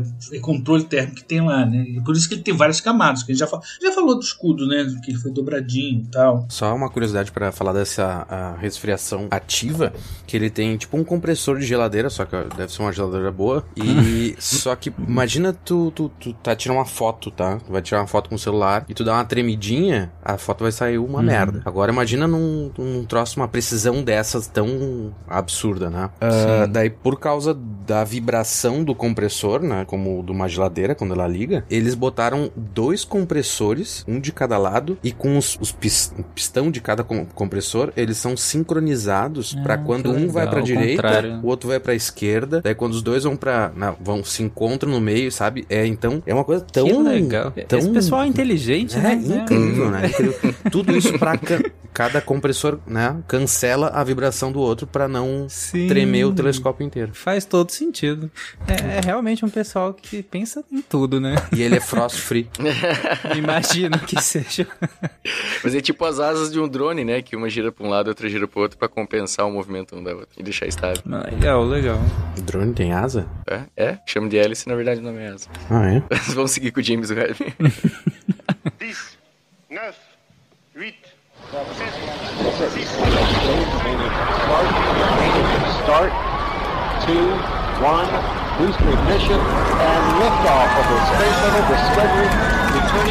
Então já foi falado também do escudo de calor, que é essa principal é, parte para você resfriar ele passivamente, né? Então são cinco camadas daquele tamanho gigantesco de quadras de tênis ou canchas de bochas, que Uhum. algumas delas têm 0,05 milímetros de espessura e outra até com metade disso. Por isso que não dá para culpar o cara ter rasgado, né? Mas é, tem, que, tem que entender que essa, esse escudo de calor, quando ele, ele vai subir dobradinho, ele vai chegar lá em cima, vai desdobrar e ainda depois eles têm que tensionar. Então imagina você pegar nas pontas de um lençol assim e esticar ele, sabe? Ele vai ficar com uma barriguinha É, embaixo assim e as pontas esticadas. Pra quem estiver vendo a imagem no Google 3D, é, parece um lençol mesmo embaixo. É, e, e esse formato dele é muito interessante, porque como ele é reflexivo e no centro ele é um pouco mais próximo e nas bordas ele é um pouco mais afastado, quando, se a radiação, se não, né? A radiação que passar de um escudo pro outro, ela vai refletindo e, e essa diferença de espessura vai conduzindo a radiação para fora, sabe? A, a- a luz passa e vai, começa a rebater, rebater, rebater, e ela é sempre conduzida para fora do, do telescópio e nunca para ficar batendo ali indefinidamente ou para Uhum. dentro, né? Então isso também, também foi pensado nesse escudo de calor. Depois daí, então, a parte de baixo, não sei se eu posso falar de baixo, mas a parte que fica. é, Tem o, o espelho de um lado do escudo de calor, o que fica pro outro, o que fica virado pra terra e pro sol. É aquilo Uhum. que ou não precisa estar muito resfriado, ou precisa estar sem a interferência do escudo de calor. Então, por exemplo, tem os o painel solar, que não é um painel solar muito grande, é, mas é porque o, o telescópio ele não utiliza muito energia elétrica, né? Um painelzinho pequeno. Ele é, é- ele é relativamente pequeno, né? E tem só de um lado, né? Pelo É, só um ladinho, né? só um painelzinho. aham. Inclusive, ele foi. Logo depois que ele se separou do, do foguete, ele abriu, né? É. Dá pra ver em vídeo isso. O James Webb, o desenho do James Webb é muito estranho. Acho que os colegas aqui, que a gente tentar descrever ele com palavras fica difícil, né? Porque ele tem um desenho muito estranho. As pessoas realmente têm que ver uma figura do James Webb para ver ele, Uhum. talvez vendo a figura e acompanhando a gente falar, fique mais fácil de entender. Porque descrever as partes são, são- não, não, não é muito simétrico, né? Tem formatos estranhos, né? O pai- O painel solar. É, os outros telescópios espaciais pareciam um telescópio terrestre, né? Com aquele tubo e tal. Isso, parece que tinha um desenho de satélite mesmo, naquela coisinha de um painel solar para um lado, para o outro, um lugar onde você via claramente onde era um tubo. O, esse, esse não tem tubo, né? Ele não tem tubo, porque o espelho fica exposto. É, ele parece uma antena parabólica em cima de uma Isso, prancha de surf. Por aí, mais ou menos isso. Mais ou menos estranho. isso. É, então, na parte de baixo dele, ele fica, então, a- a- o painel solar, fica o controle de atitude, que são aqueles, é, aquelas rodas de reação. Tem a parte de comunicação, né? Ele tem uma antena de alto ganho que, que precisa transmitir os dados para a Terra e também receber comandos, né? Porque ele tem muita coisa que é automatizada, mas primeiro ele precisa saber para onde que ele vai apontar, por quanto tempo, quais as configurações. Enfim, é, a gente precisa controlar, controlar ele aqui da Terra. Aí também tem os, os sistemas de controle térmico que monitoram aquele, principalmente o, o resfriamento ativo e os motores dele, a propulsão, né, que é para corrigir a órbita e depois quando ele tiver já no fim da vida, para colocar ele numa órbita mais afastada, que é uma órbita cemitério, assim. Uhum. Você joga as coisas lá para não, não caírem na Terra, enfim, Uhum. né? Então é, esse é o jeitão do James Webb, né? Esses testes e tudo mais que fizeram e tal, ah, tem alguns instrumentos, tipo a MIRI, a que é o instrumento, né, Bambambam, dela, ela tá pronta desde 2012. Então já tem mais de 10 anos que isso aí tá pronto. E eles daí montam, testam tudo. Daí, ah, tem que trocar o espelhinho do o retrovisor. Daí eles mandam, trocam o retrovisor, manda tudo pra, pra teste. Só que os testes, eles não são feitos, tipo, na, no laboratório James Webb. É, eles vão lá e fazem no Goddard Space Flight Center, que é em Washington. Daí eles, Uhum. ah, tá, vamos, agora a gente vai testar ele na temperatura que ele vai estar. Só que daí tu tem que ir lá pro Langley Research Center, que é lá em outro estado nos Estados Unidos. Daí agora trocou o outro espelhinho, volta pro Goddard, testa de novo, manda pro Lang, sabe? Então, isso foi uma, uma bom, além de desafio tecnológico, de logística, né? Porque ele foi feito em trocentos e testado em trocentos laboratórios ah, nos Estados Unidos, né? Muita coisa nova, né? Muita coisa foi desenvolvida pro. Não, fora, James Webb. fora o orçamento que foi estourando, né? Ele chegou a custar 10 vezes mais. Eu não tenho exatamente agora de cabeça os números, mas assim, é, a expectativa era custar, digamos, X. Aí, ah, mas né, atrasou, não sei o que, precisa de mais verbo, isso aqui deu mais trabalho, aí aumenta mais um pouco, 2x, isso aqui chegou uma hora que tava 10x. E aí chegou um ponto, e teve um, esse, esse ponto foi aconteceu várias vezes, assim, lá por volta de 2018, 2019, por aí, que, galera, é, se continuar estourando, tipo, talvez a gente não vai continuar financiando, talvez, assim, vai parar. Teve esse perigo, Uhum. teve o perigo, do, fora que ele deveria ter sido lançado lá em 2010, sei lá, era, era expectativa, então ele já atrasou aí muitos anos, mas teve o problema do corte de- do orçamento e acabar com o projeto. Porque sai de administração, troca presidente, troca momento, sabe? Tipo assim, porque já era um elefante branco gigante, já tinha tanto dinheiro colocado, mas parecia que era um saco sem fundo também. E é, seria, imagina, triste você parar um projeto desse, mas é isso, de repente mais um espelhinho quebra, o cara, o parafuso cai. E por conta Uhum. disso, teve esse problema de orçamento, mas aí foi aprovado mais uma verba final e assim, fizeram super correria de final para e lançou, né? Assim, saiu, o negócio decolou e por sorte não deu, não quebrou, porque seria a pior coisa, seria ele não abrir. Imagina, depois de tudo isso, aí chegar e não abre. A cara, né? Mas enfim. Não. É, a simulação foi benevolente com a gente e abriu. A simulação. É, e, inclusive no Google, quando a gente coloca, fala que o custo dele, pelo menos, tá com data de 2016, mas aqui tá com 10 bilhões de dólares. Caraca. É, um- eu acho que inicialmente era um bilhão, alguma coisa assim. Enfim. Uma margem de erro É, ali, né? só 10 vezes. E ele foi lançado no, no Natal, né? Dia 25 de dezembro de 2021, né? Sim, no dia do nascimento do meu cachorro. Juntinho com. Cara, eu Ele assisti. chama esse- James Webb? É, não, se chama Gauss. Ah, ok. Mas não tá tão longe, né? Mas eh, eu lembro que, cara, esse dia do lançamento eu acordei cedo, assisti com, com a família, cara, uma ansiedade, assim, sabe? Você imagina um negócio de 30 anos de desenvolvimento, 10 bilhões de dólares e vira fogo de artifício, né? Tipo, Caraca. cara, dá aquele medo, né? Mas, beleza, lançou tudo certo, chegou lá em cima, tudo filmadinho, bonitinho, tem até vídeo é, da separação, eu- a abertura do, do, do painelzinho solar, assim, cara, é fantástico, tá? O link vai estar no post aí, não deixem de assistir porque é muito show. Só que é igual foi falado antes, né? Quando ele se separa ali, é só o começo da viagem, tem muita coisa pra, pra acontecer, né? Então, primeiro, que ele foi todo dobrado, até o espelho foi dobrado, tipo umas orelhinhas pra trás, assim. Todas as hastes que seguram o, o escudo de calor estavam dobrados. O escudo de calor estava dobrado, precisou ser esticado e tensionado. Todos os. é, Ah, inclusive até o espelho ele dá uma levantadinha, assim. Sabe, vários mecanismos de. de que, que podem dar errado, né? Que, que se mexem. Tudo que se mexe Sim. pode dar errado. Então, Sim. Beleza, tinha um- até um, uma litinha, um flap, assim, que fica bem na ponta dele, que faz um controle de atitude mais ou menos. Tá. Tudo isso foi sendo passo a passo coordenado da Terra, tinha data pra acontecer e cada, cada marco desse era um frio na barriga. Né? Ah, tem que abrir agora, tem que alinhar os espelhos. É, depois de abrir tudo, ainda tem que alinhar os. né, Abriu tudo, tá montado, parece que tá perfeito. Não, agora tem que alinhar os espelhos. E é um processo lento. E aí é o momento dos atuadores. Cada espelho tem aqueles motorzinhos. E aí alinha, e não demorou e não tava dando certo. Mas aí deu tudo certo. Alinhou, conseguiu fazer as imagens. Não, foi realmente assim, uma papai. Demorou que uns seis meses esse processo todo, né? Por aí. Foi, eu acho que ele terminou de alinhar os espelhos em fevereiro. Foram três meses, dois Não, meses. mas e meio. pra começar o comissionamento ainda teve mais um tempo. Acho que pra esfriar, Ah, talvez. sim, te- é, é, não, é, É. é, exatamente. Eu acho que, bom, as primeiras imagens mesmo foram sair lá em julho, Uhum. né? Então, Uhum. é, até tinha saído aquela imagem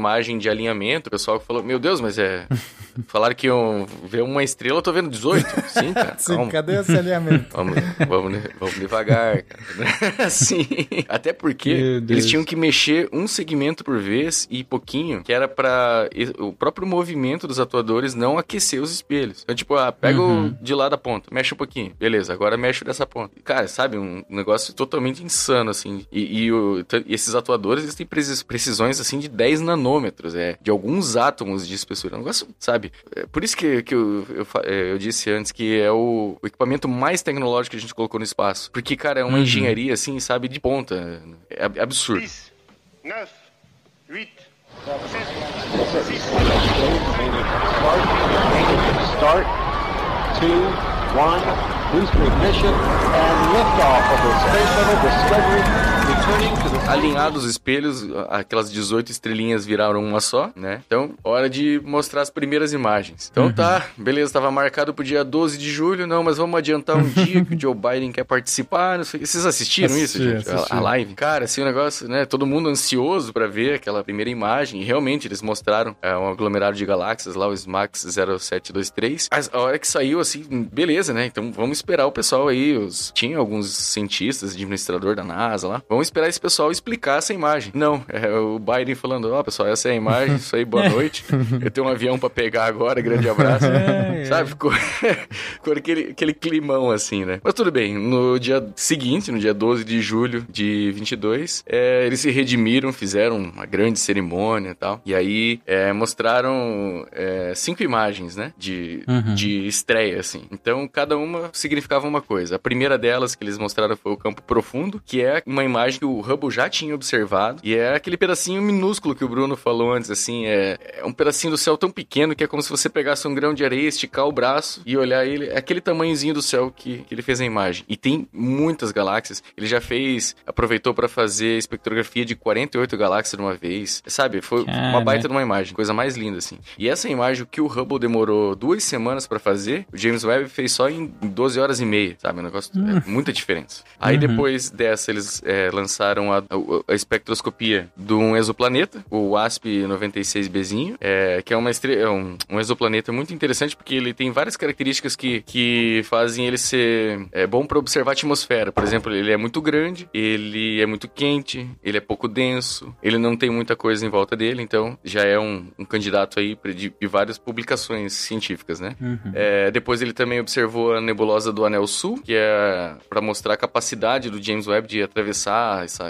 gás e poeira. É porque é uma nebulosa que no centro dela tem duas, duas estrelas irmãs. Uma delas já é, é um pouco mais jovem e a outra já tá moribunda, né? Que a nebulosa é quando a, a estrela começa, tá no fim da vida dela, uma estrela mais ou menos do tamanho do Sol, começa Uhum. a soluçar e jogar partes dela para fora, assim.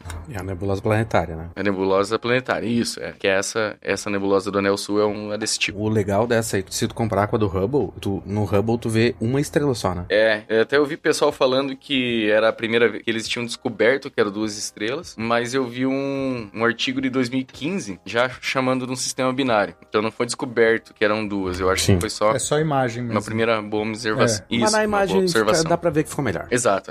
É, uma outra imagem muito legal, então, foi a quarta a ser lançada foi o quinteto de Stefan, que na imagem são cinco galáxias, que até então foi a maior imagem que o, que o James Webb já tinha feito, com 150 milhões de pixels e um mosaico com quase mil imagens.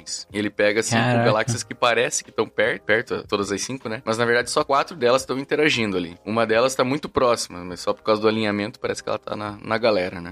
Então a diferença, a- essa que tá mais perto tá a 40 milhões de anos-luz de nós, né? Tipo, os, 40 milhões já tá na galera. é, não, é- essa, essa é que tá perto.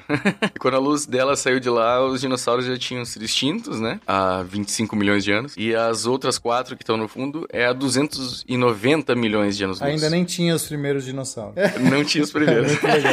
tava, é, tava na, acho que é o Permiano ali, né? Começa. É, é, então, é é, legal, é- cara, é, é fantástico, assim. É muito. Mas, assim, legal. o que eu acho Então, mais incrível... Você só quer, você quer terminar? Acho que tem mais uma, né? É, é só a última, então, que é a nebulosa da Carina, que também o Hubble já tinha observado, que é uma região que tem bastante nascimento de estrelas, é um berçário estelar, né? E aí também tem bastante gás e poeira, então a gente consegue observar agora com o James Webb com mais detalhe e com mais profundidade. E uh, é uma imagem muito interessante também de comparar com o Hubble, porque uh, você consegue ver muito mais detalhe, assim, parece que você enxerga textura na imagem do James Webb, assim. Eu acho que essa é uma das que eu gostei mais, porque ela mostra, assim, apesar de ser na, na parte estética que o, o Nailton tava até criticando antes, mas ela pelo menos dá essa noção para nós do salto que foi do Hubble pro James Webb. Essas foram as primeiras imagens, e aí ele já, o James Webb vem já fazendo vários trabalhos, já tem um monte de artigos sendo publicados em cima das imagens, já tem um monte de imagens candidatas, de estrelas e galáxias candidatas aí, para descobrir,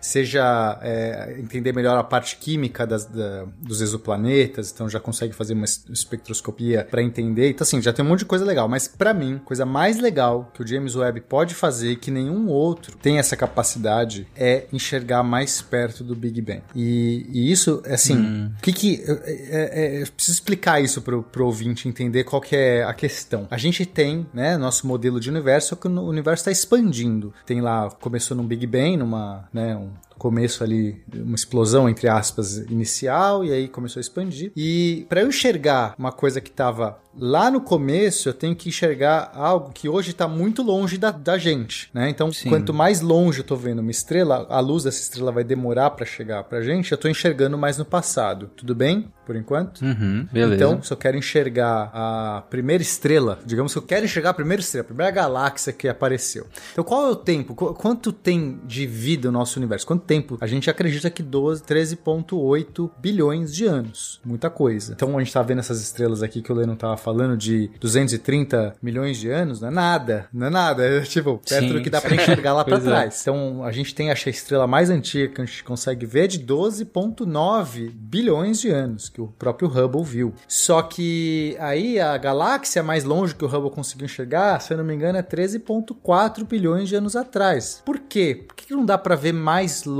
Por que, que o Hubble não consegue ver mais longe? Porque a luz, ela, é, conforme as, a, a, o universo se expande, a luz ela sofre um desvio para o vermelho. É como se uhum. ela tivesse, ela, digamos que a estrela emitiu uma luz amarela e aí conforme o universo vai se expandindo e, e a luz vai chegando até a gente, a luz vai perdendo energia nesse processo e vai ficando mais avermelhado. E chega, digamos aqui pra gente mais vermelha. Saiu amarela, chegou vermelha. Mas okay. Se tiver muito longe, ela vai ficando mais vermelha, mais vermelha. Chega o ponto que cai abaixo do vermelho e começa a ficar infravermelho. E o Hubble uhum. não enxerga mais. Então as primeiras estrelas, as primeiras galáxias são invisíveis pro Hubble. Porque, assim, primeiro, você tem que ter um telescópio ah, gigante. Ah, legal. Você pode falar, mas não tem outro telescópio que enxerga no infravermelho? Tem, mas ele não tem um espelho tão grande. Então não basta você enxergar no infravermelho. Você tem que ter, tá vendo uma luz tão ínfima, tão pequenininha, que você tem que ter um espelho grande para captar essa luz e ela aparecer no seu telescópio. Mas o Hubble não enxerga nessa frequência, no infravermelho, a ponto de enxergar as primeiras, né? Ou lá nos primórdios. Vamos falar as primeiras porque tem uma parte do Big Bang ali que é impossível de enxergar. Mas a partir do momento que dá para enxergar, ele não consegue ver. E assim, o James Webb, ele pode fazer essas imagens. A gente pode enxergar as galáxias, as estrelas mais primordiais do nosso universo. Só isso, só de a gente conseguir gerar essas imagens, entender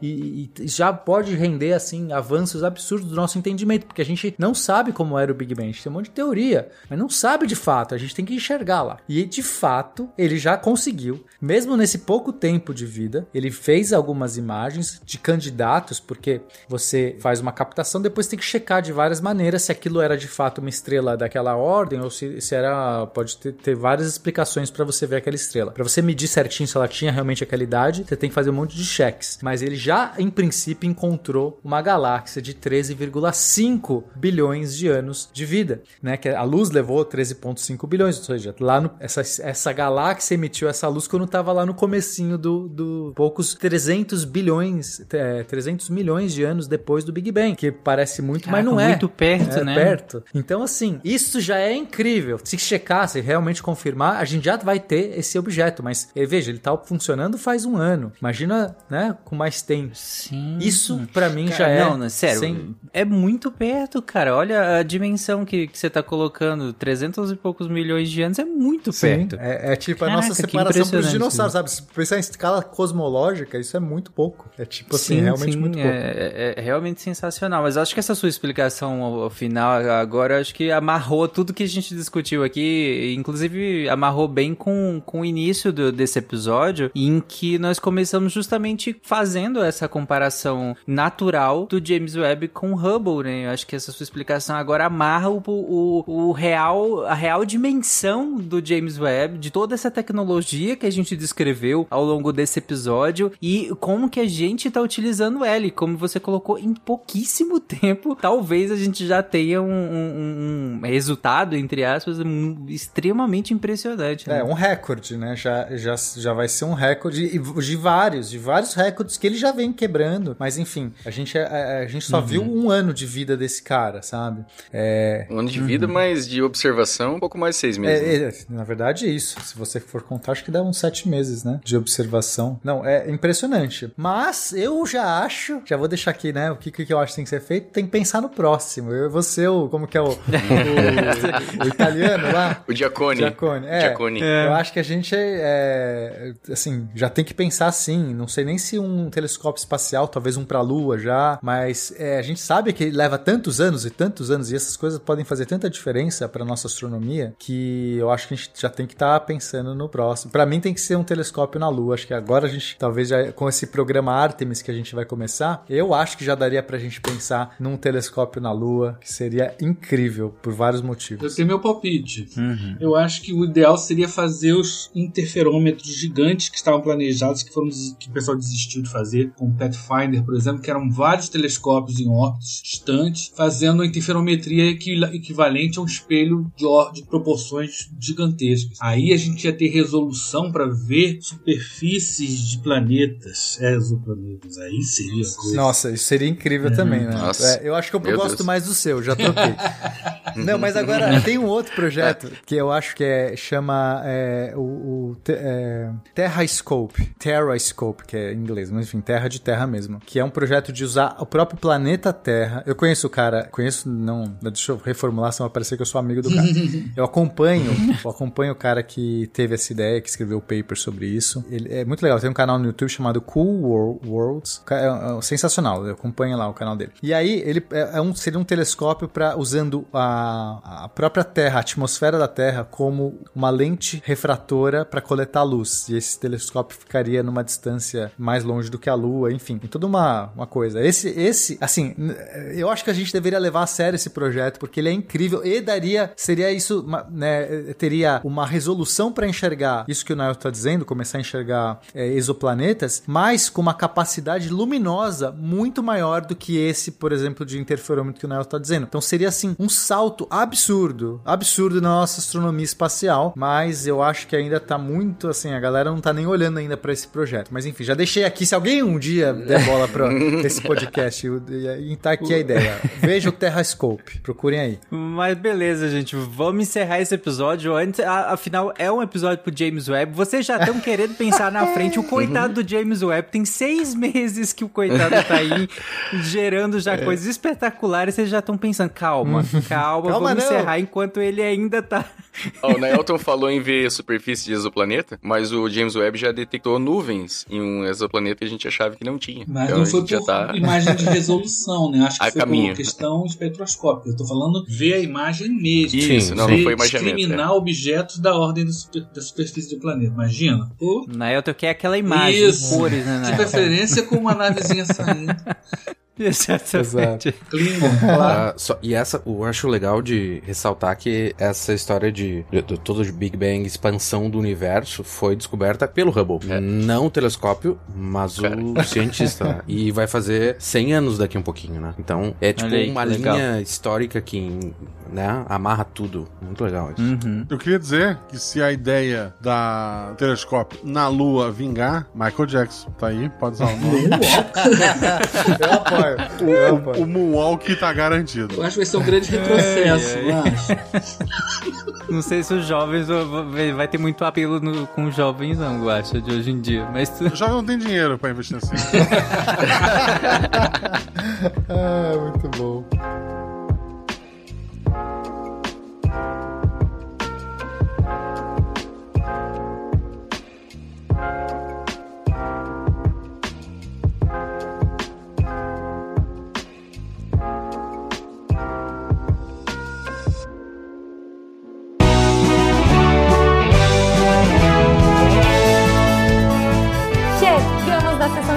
Recadinhos do SciCast.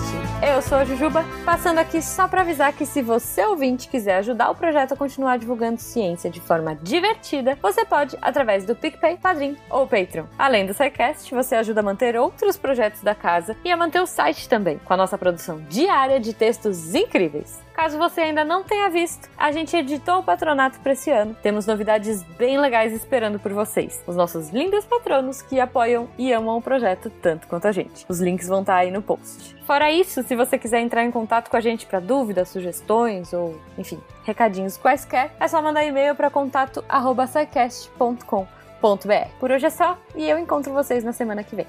Tchau.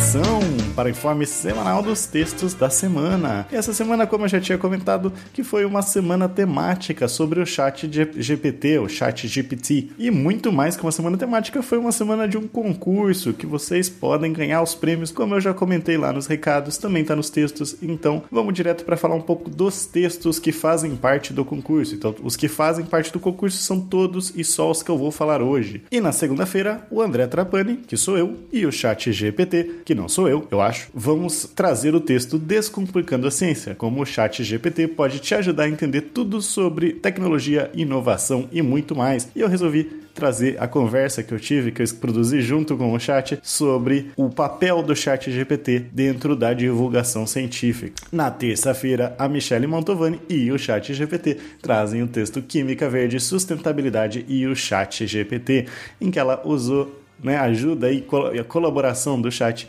para falar sobre química verde, química sustentável, um tema muito interessante e um texto que ficou demais. Assim como na quarta-feira, o texto do Lenin Machado, A Ciência de Alimentos e o Chat GPT, mais uma colaboração do portal com o chat para trazer divulgação científica de qualidade para vocês. Na quinta-feira, a Isabela Fontanella, e teve texto essa semana, hein? A inteligência artificial vai dominar os investimentos. E aí, será que vamos ter agora coach de inteligência artificial falando para investir em day trade? Não, não é sobre isso não o texto. Dá lá uma conferida. E fechando na sexta-feira, de novo o chat GPT e de novo o André Trapani, que sou eu, de novo, falando, trazendo um texto um pouco mais diferente do chat GPT e o futuro. Eu quis conversar um pouco para ver o que, que ele acha que ele vai mudar no mundo e o resultado tá bem interessante. Esses textos e mais, muito, muito mais, você encontra em www.deviante.com.br. Você não achar o texto, não é só pesqui ir pesquisando lá ou ir na aba Ciências para você poder participar do concurso. As regras estão em todos os textos, também tá no, nesse podcast, no anterior. Dá uma conferida e manda para contato@scicast.com eu sou André Trapani, viciando em conversar com o chat GPT e apagando a luz da Torre Deviante. Se a ciência não for divertida, tem alguma coisa errada. Tem que ser divertida. A coisa mais divertida que tem é a ciência.